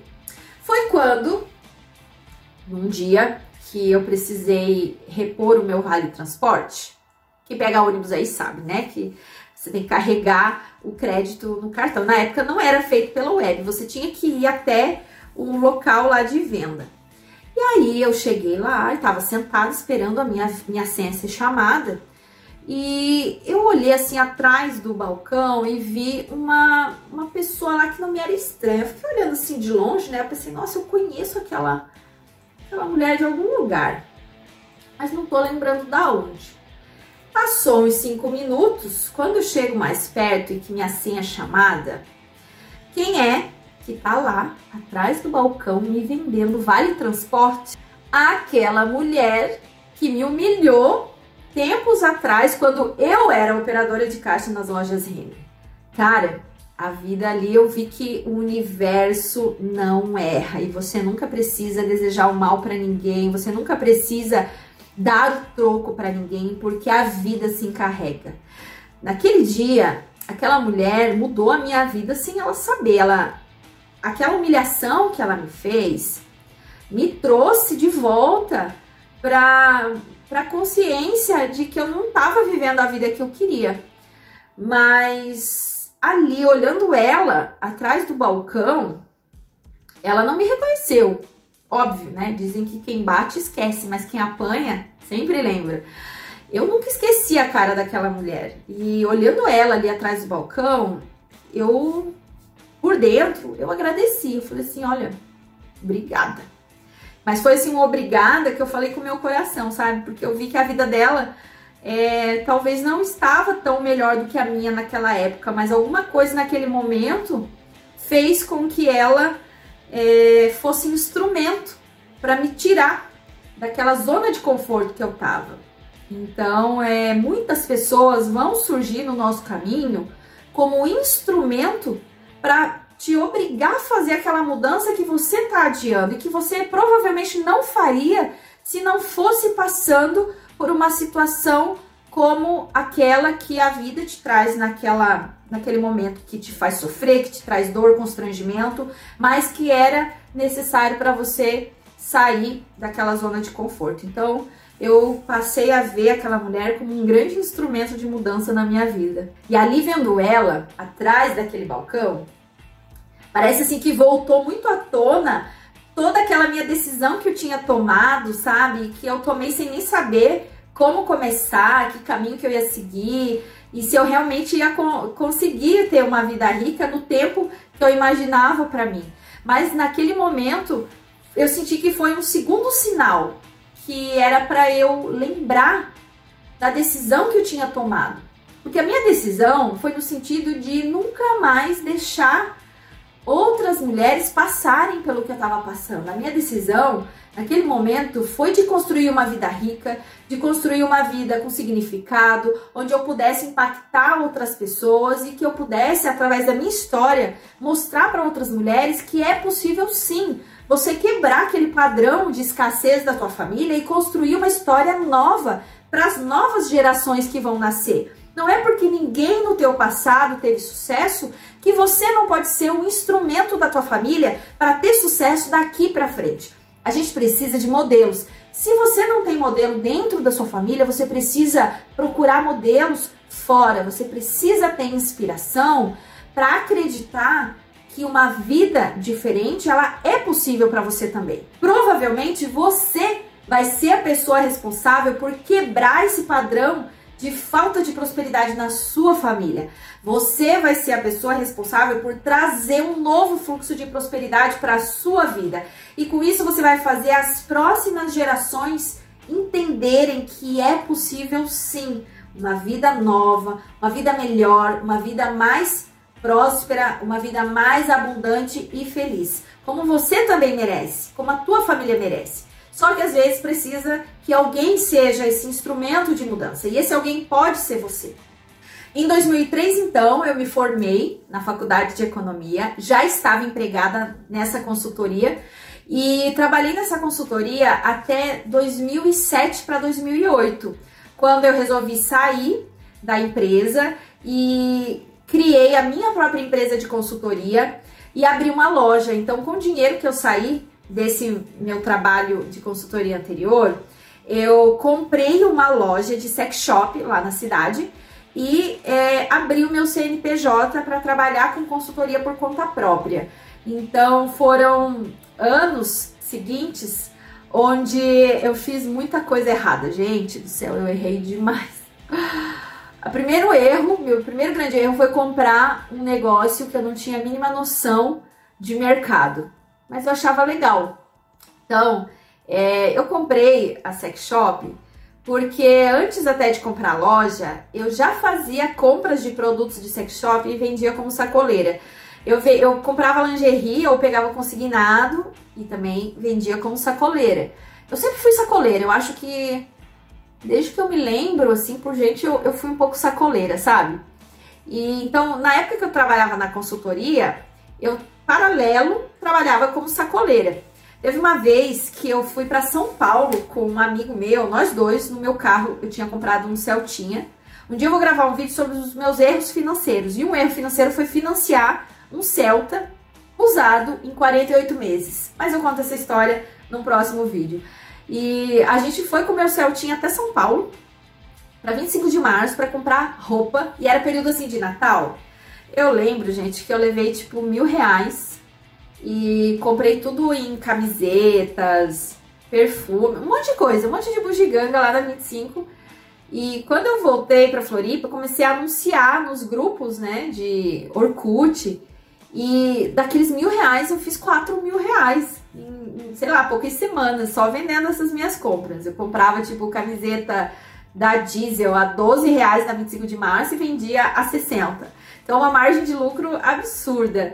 E assim eu fiz com roupas da 25 de março, biquínis de uma cidade chamada Ilhota, que tem lá em Santa Catarina, lingeries. E aí comecei a comprar produtos de sex shop também para vender como sacoleira.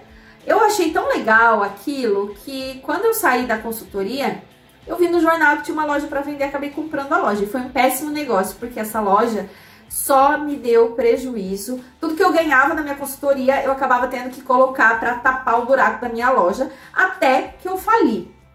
Então eu fali essa loja. É, no final das contas, eu vendi as coisas assim a preço de custo para pagar as dívidas e fiquei daí só com a minha consultoria durante um tempo, né?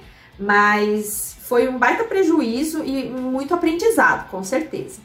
E, e quando eu tava né, com a minha consultoria, eu tinha um cliente, tinha uma empresa que já era minha cliente há muitos anos, desde a época da outra consultoria que eu trabalhava.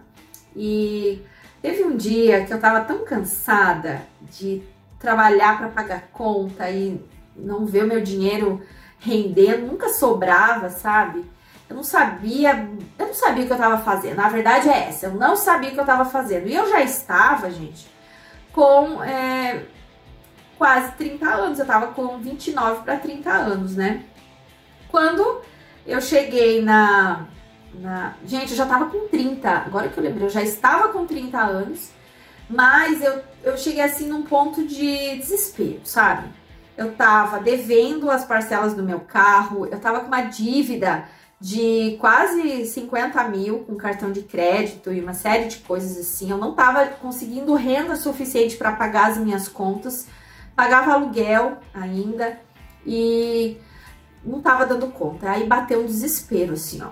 Não sabia o que fazer. Bateu um desespero e eu conversei assim com o universo, assim, eu, tipo, um momento de muito, muito desespero mesmo. Eu lembro assim que eu fechei os olhos e eu falei, chega, não aguento mais, não aguento mais, eu não sei mais o que fazer, pelo amor de Deus me ajuda, eu preciso de inspiração, eu preciso saber o que fazer, qual é o caminho que eu tenho que seguir. E aí, de novo, eu ouvi assim uma inspiração. Eu acho que quando a gente realmente pede inspiração e você se abre para ter inspiração, quando você realmente reza o Pai Nosso, na essência do que é o Pai Nosso, porque muita gente por aí reza o Pai Nosso dizendo: é, seja feita a minha vontade do jeito que eu quero, no tempo que eu quero. Isso não é rezar o Pai Nosso. Rezar, rezar o Pai Nosso de verdade é falar, seja feita a tua vontade. Eu acho que quando a gente consegue falar isso de maneira assim muito verdadeira, vem uma inspiração para você. E a inspiração que veio para mim foi: pega um caderno e escreve o que você quer. Essa foi uma inspiração que me deu e eu peguei um caderno e comecei a escrever.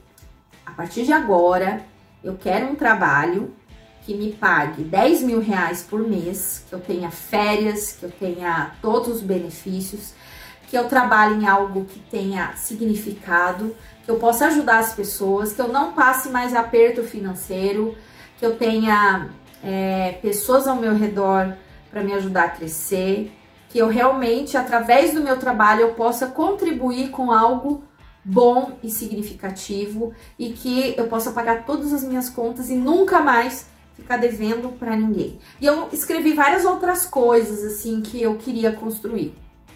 E depois que eu escrevi tudo isso, é, me bateu uma calma, uma paz, uma tranquilidade assim que foi surreal. Foi como se eu, eu tivesse assim recebido um colo, sabe?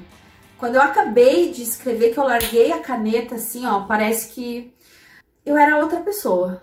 E aí eu fechei aquele caderno, guardei e segui a vida. E, gente, foram assim duas semanas mais ou menos que se passaram até que eu voltei para fazer um atendimento de consultoria nesse meu cliente de muitos anos. E quando eu entrei na sala de reunião, eles falaram para mim assim: Sônia, temos uma novidade. Aí eu pensei: pronto, só que falta que vão romper o contrato comigo, né? O, o, um contrato que, que tá ajudando a pagar as minhas contas. Só falta agora ser mais uma notícia ruim. Eu falei, não, calma. Calma que não deve ser isso. Aí eles bem assim, Sônia, nós temos uma oportunidade para você, mas essa oportunidade vai mudar muito a sua rotina. E, e, a gente deu o seu telefone para nossa tia, que é presidente aqui de uma instituição. Eles estão precisando de alguém para trabalhar num cargo é, importante para elas. É, a gente deu teu telefone, tudo bem? Aí eu falei, tá bom, vamos esperar ela me ligar. E assim foi. No dia seguinte já, é, a irmã me ligou, era uma irmã da Divina Providência, e é, tinha um cargo de superintendente na entidade, que era uma pessoa que elas estavam procurando para cuidar da administração dos hospitais, das escolas, e cuidar da parte de gestão, de planejamento, a parte orçamentária, e elas queriam alguém para ajudá-las né, nesse processo. Então tinha uma vaga, e elas estavam até procurando alguém em São Paulo, quando os meus clientes me indicaram. Aí, resultado, duas semanas se passaram e eu então consegui um trabalho é, fixo, né? Eu ainda estava com a minha consultoria mas tinha recém falido o meu negócio. É, entrei, então, para trabalhar com as irmãs da Divina Providência num cargo de alta gestão, o maior cargo, na verdade, da entidade, com o salário que eu tinha escrito na, no meu caderno, com todos os benefícios que eu tinha solicitado, numa entidade que tem uma causa muito especial, numa entidade que promove transplante gratuito, é, que promove bolsas de estudo, projetos sociais. Então, é, eu fui inserida num contexto de mulheres religiosas, mas extremamente empreendedoras e cada uma com uma história de vida, de força, de transformação que foi capaz de, durante os cinco anos que eu estive com elas, me inspirarem das melhores formas que você pode imaginar. Então, gente, a vida ela dá tantas voltas e nesse momento, quando eu comecei a trabalhar com as irmãs, meu salário dobrou de novo. Então, eu tive ao longo da minha história vários momentos em que a minha renda dobrou, mas que ela dobrou e eu não sabia administrar. O ano que aconteceu isso foi o ano 2010. Foi quando eu completei 30 anos. Então eu passei a ganhar um salário melhor lá para a região com 30 anos de idade. E durante esse período dos 30 até agora os 39 foi que eu fiz a grande transformação na minha vida financeira, na minha vida pessoal, no meu estilo de vida, na minha mentalidade, na minha forma de contribuir mais com o mundo. Toda a minha mudança, o meu crescimento, ele realmente começou a se tornar consistente quando eu completei 30 anos de idade, quando eu é, aprendi como lidar com os meus objetivos, aprendi como me conectar mais com esse algo superior que nos protege e que nos impulsiona e que nos inspira. Aprendi como tirar a bunda da cadeira com foco, com disciplina, para construir as coisas que eu quero, sem ficar me vitimizando, sem ficar, é, é, sabe assim, sem ficar sofrendo pela minha história do passado, sem ficar culpando os meus pais, a minha família ou qualquer outra pessoa que possa ter passado pelo meu caminho e me colocado em alguma situação de dor ou de, de desafio. Quando eu descobri que para ter sucesso, eu precisaria entender como que as pessoas de sucesso pensam, o que, que elas estudam, o que, que elas leem, como que elas tomam decisões, como que elas construíram as suas histórias de sucesso, quem que estava por trás, de quem que elas se cercam e como que elas contribuem para o mundo devolver para elas essa prosperidade. Como que é esse fluxo de troca entre alguém que tem dinheiro, que tem sucesso e alguém que não tem dinheiro e não tem sucesso?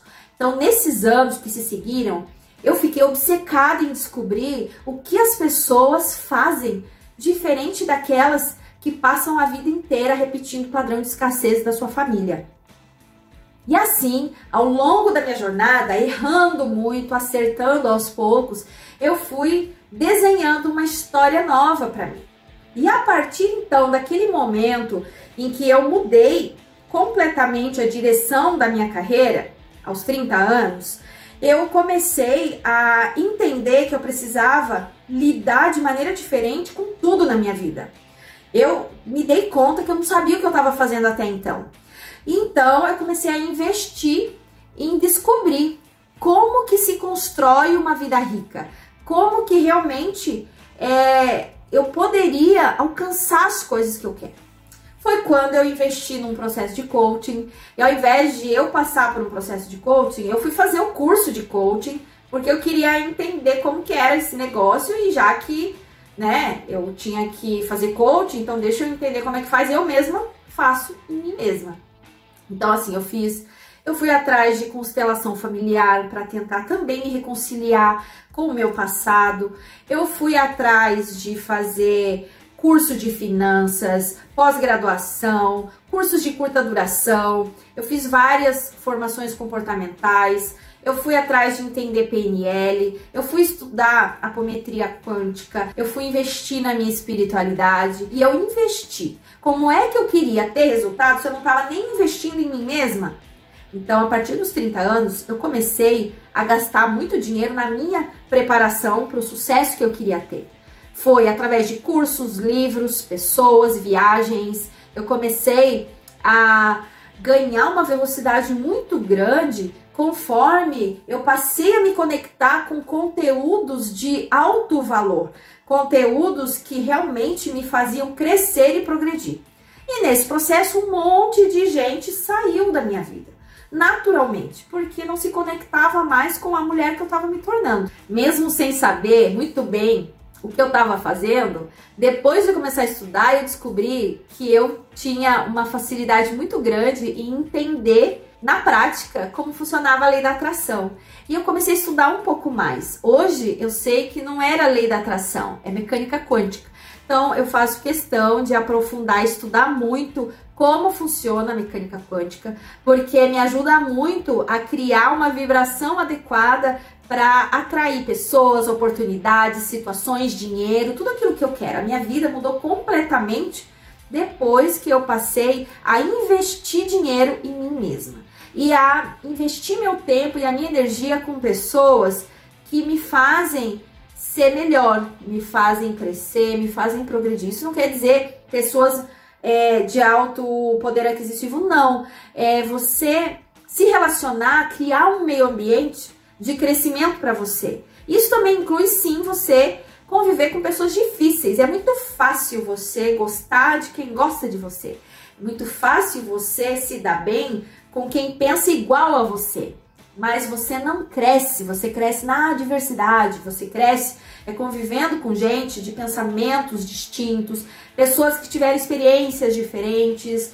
Então você precisa sair da tua bolha e ir atrás de participar de grupos, se conectar com pessoas que tiveram histórias de vida diferentes do que a sua. E tentar, no máximo, evitar perder seu tempo com pessoas que ainda estão naquela vibe de só falar besteira, só é, falar mal da vida alheia, criticar Deus e o mundo. É, não aceite crítica de quem não construiu nada.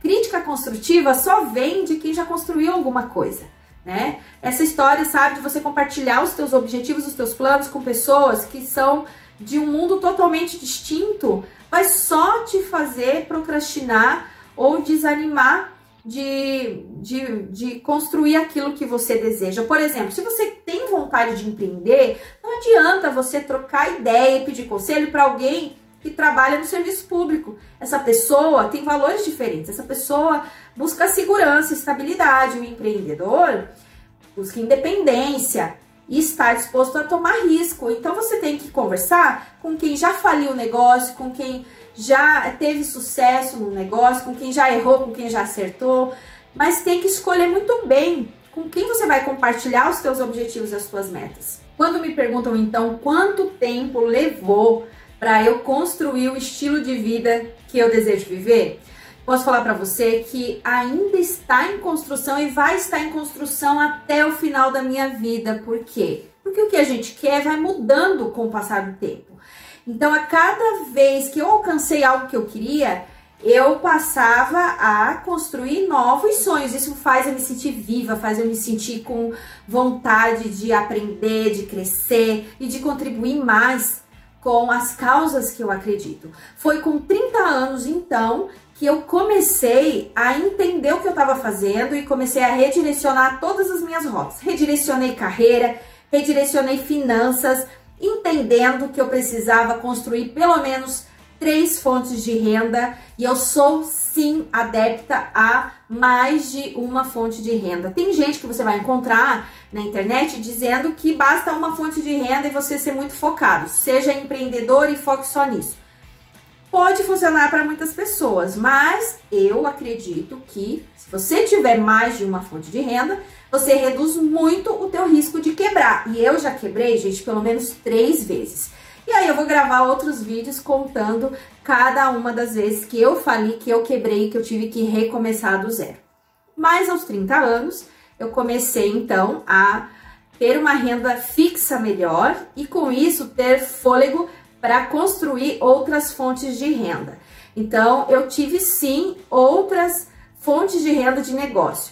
Eu comecei a viver mais o estilo de vida que eu desejava a partir dos 30 anos. A minha primeira viagem internacional foi com 31 anos.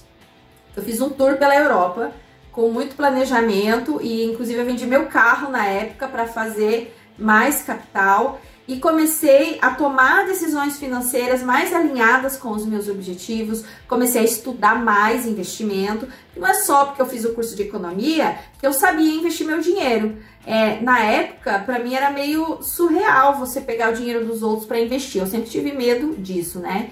Trabalhar como trader, trabalhar como assessora financeira, eu não me sentia capaz de fazer isso, até porque a minha vida financeira era uma bagunça. E a minha carreira estava indo muito na linha de gestão. É, então foi com 30 anos que a minha vida realmente começou a andar para frente e principalmente a andar na direção que eu queria que ela andasse. Quando eu completei 35 anos, eu já estava com a minha segurança financeira bem construída, eu já estava com investimentos, eu já estava reinvestindo o que os meus investimentos estavam gerando de retorno, eu já estava vivendo é, de certa forma o estilo de vida que eu desejava, mas eu sentia que eu ainda precisava de mais um salto.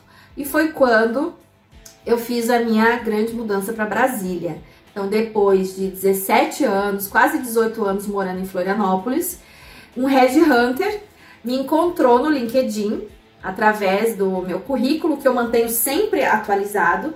Um headhunter entrou em contato comigo, eu ainda estava trabalhando lá com as irmãs da Divina Providência e começou uma conversa sobre uma proposta que ele tinha aberta para um cliente aqui em Brasília.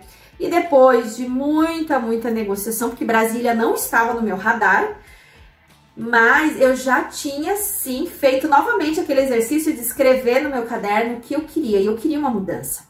E eu coloquei de novo que eu queria dobrar o meu salário, que eu queria é, é, outros benefícios, que eu queria um estilo de vida um pouco diferente. É, eu coloquei lá no papel tudo nos mínimos detalhes, que tipo de mudança eu queria, o resultado que eu queria da mudança, né?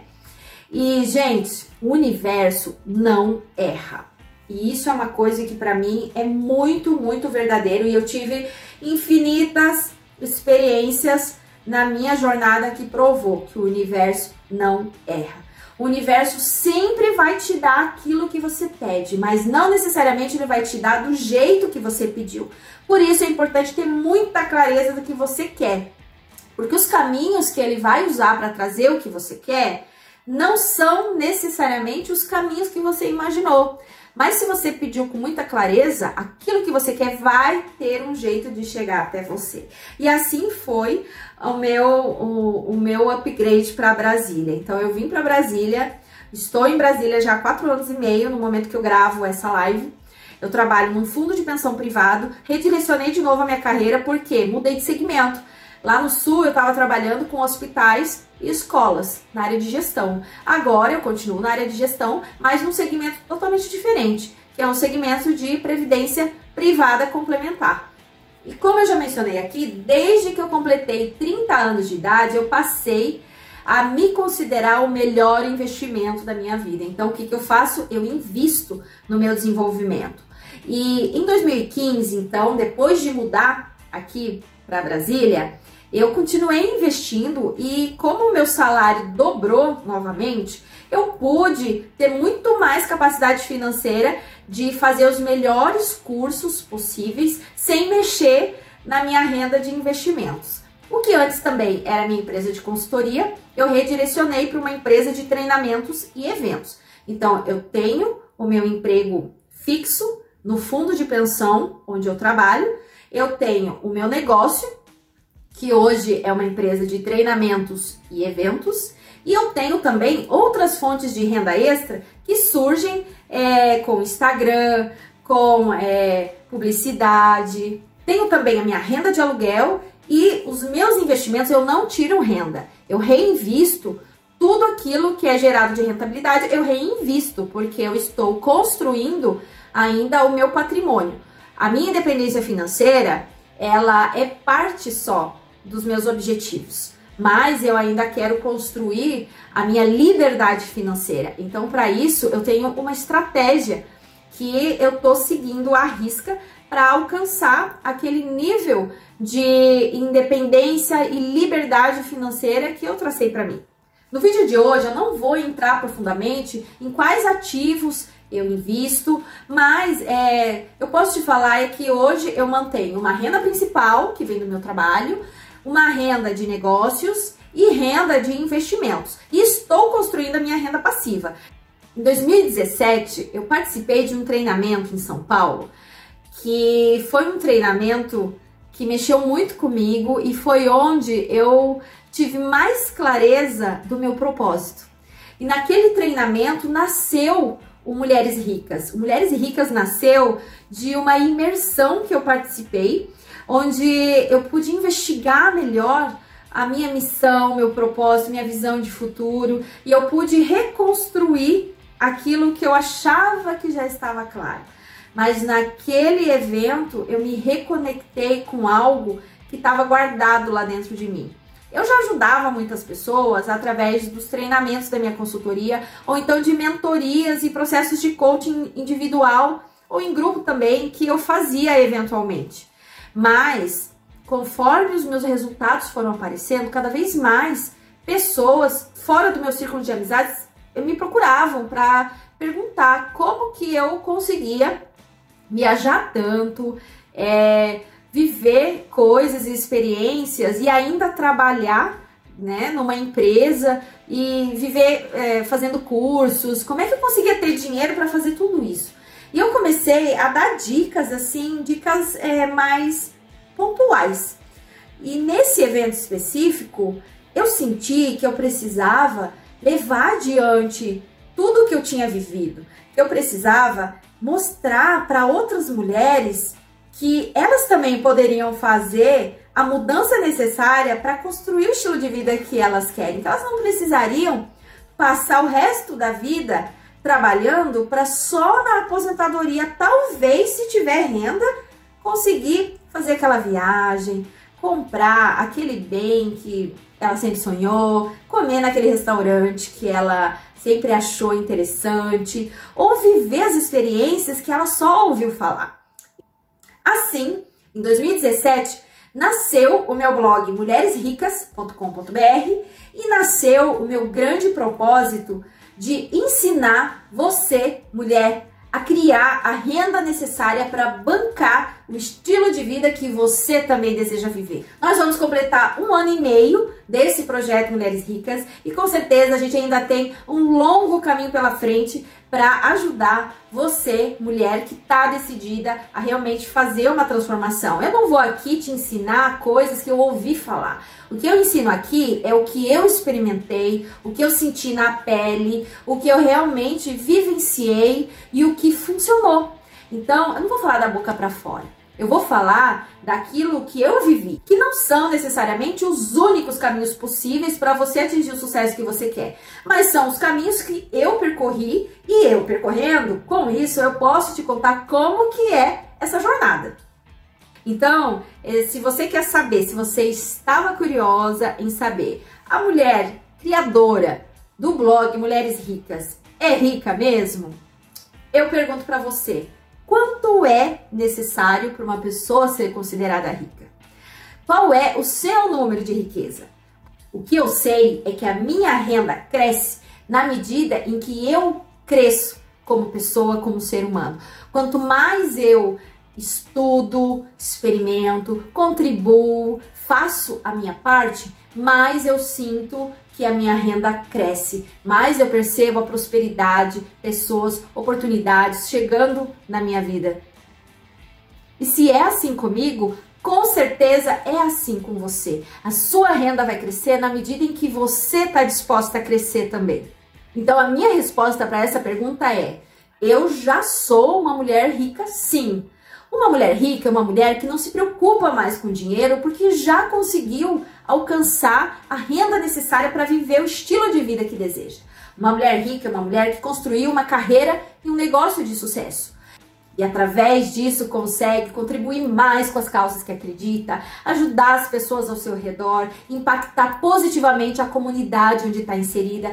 Isso é ser uma mulher rica. E você também pode se tornar uma mulher rica desde que você comece a tomar decisões mais alinhadas com a vida que você quer construir. E aí eu te pergunto, quanto é ser rica para você? Qual é a tua referência de riqueza? Para quem ganha mil reais, Ganhar 2 mil já é dobrar a renda, já é se sentir rico. Para quem ganha 10, talvez seja ganhar 20. Então, qual é o número necessário para que você alcance o estilo de vida que você quer? Quanto você precisaria estar criando de renda hoje na sua vida para bancar o estilo de vida rica que você deseja viver? O que, que tem na sua vida rica? Tem o quê? Tem viagens, tem uma casa melhor, tem mais dinheiro para fazer os cursos que você sempre quis, tem uma reserva de segurança para que você durma tranquila e não se preocupe com dinheiro todo final do mês? Como é uma vida rica para você? Então, se a sua curiosidade é a criadora do Mulheres Ricas é rica mesmo? Eu te falo sim. Hoje eu sou rica porque eu faço renda suficiente para viver o estilo de vida que eu desejo. E você? Você já é uma mulher rica? Quanto falta para que você viva o estilo de vida rica que você merece? Qual é a tua referência de riqueza? Você olha o Instagram e acha que ser rico é postar fotos de viagens? Ou você lá dentro tem um propósito e um significado diferente do que é se sentir rica, do que é ter uma vida rica? Você precisa buscar a tua referência. Se você não tem referência dentro de casa, tudo bem você olhar para fora, mas faça o possível para não se comparar com a vida dos outros. Você pode se inspirar na riqueza e no sucesso que você encontra nas redes sociais, mas talvez aquele tipo de sucesso não vai te trazer realização pessoal, felicidade e realmente propósito. Então é importante você encontrar a tua referência para que você olhe para sua vida e possa avaliar se você tem uma vida rica.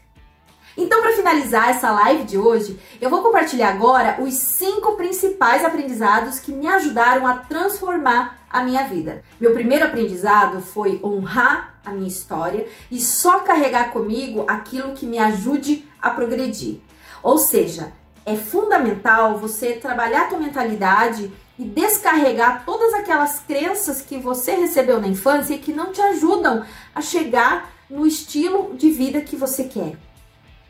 Você tem que escolher que história você quer construir e não só repetir os padrões das gerações e gerações da sua família. Você está aqui para criar um novo padrão de sucesso e de prosperidade para todas as próximas gerações que vão vir aqui pela frente.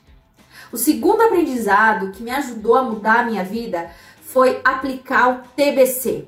Sem tirar a bunda da cadeira, você não vai conseguir construir uma nova realidade. É ter coragem de agir, mesmo com todo mundo dizendo que você não é capaz, que você não é bom o suficiente, que você não vai conseguir. O TBC é o segredo do sucesso. Sem tirar a bunda da cadeira, você não vai conseguir mudar a tua realidade. O TBC é o que vai te dar a capacidade de transformação nos teus resultados, seja em qual for a área da vida que você queira melhorar. Sem o TBC, você não sai do lugar. Só que o TBC, ele afronta a tua zona de conforto. Então você tem que estar tá disposta a fazer o que a maioria não está disposta a fazer. Se você quer ter a vida que a maioria não tem, você tem que fazer o que a maioria não faz. Isso é TBC. A terceira coisa é aprender tudo que for necessário para você conseguir desenvolver aquela habilidade, aquela competência, aquele conhecimento que vai te levar para o próximo nível. Então, conhecimento é poder. Você só vai ganhar poder de mudança quando você estiver disposta a aprender o que for necessário. Então, tem que melhorar a vida financeira, você tem que aprender tudo o que for necessário para melhorar a sua vida financeira. Você quer redirecionar a carreira, você tem que aprender tudo que for necessário para você ser a fodona naquela carreira que você escolheu. Então, é aprender o que for necessário. Essa é a minha terceira dica.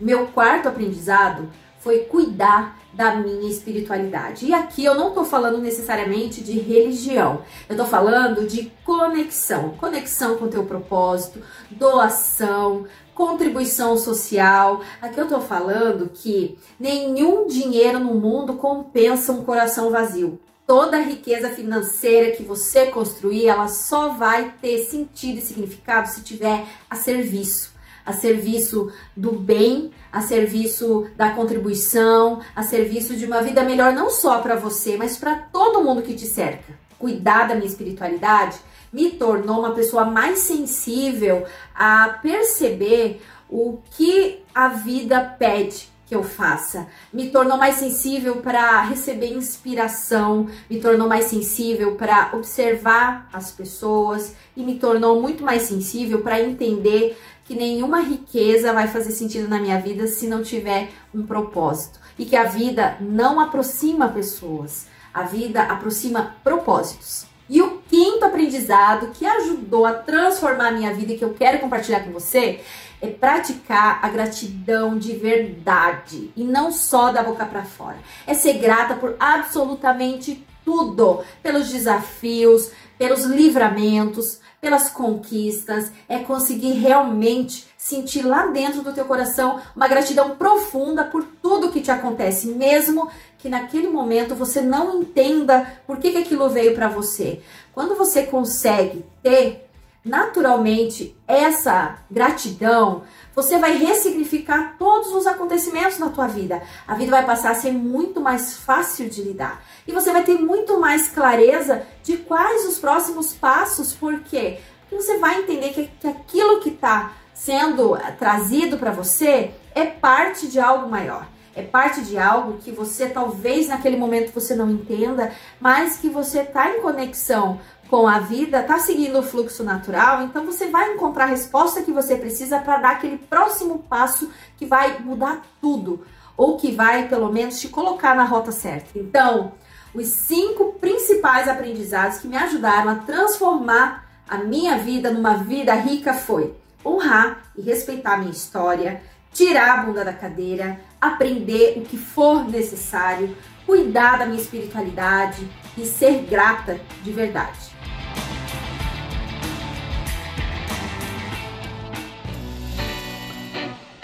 Se você gostou desse conteúdo, se conecta comigo pelo arroba Mulheres Ricas BR. Espero por você, beijos e até a próxima!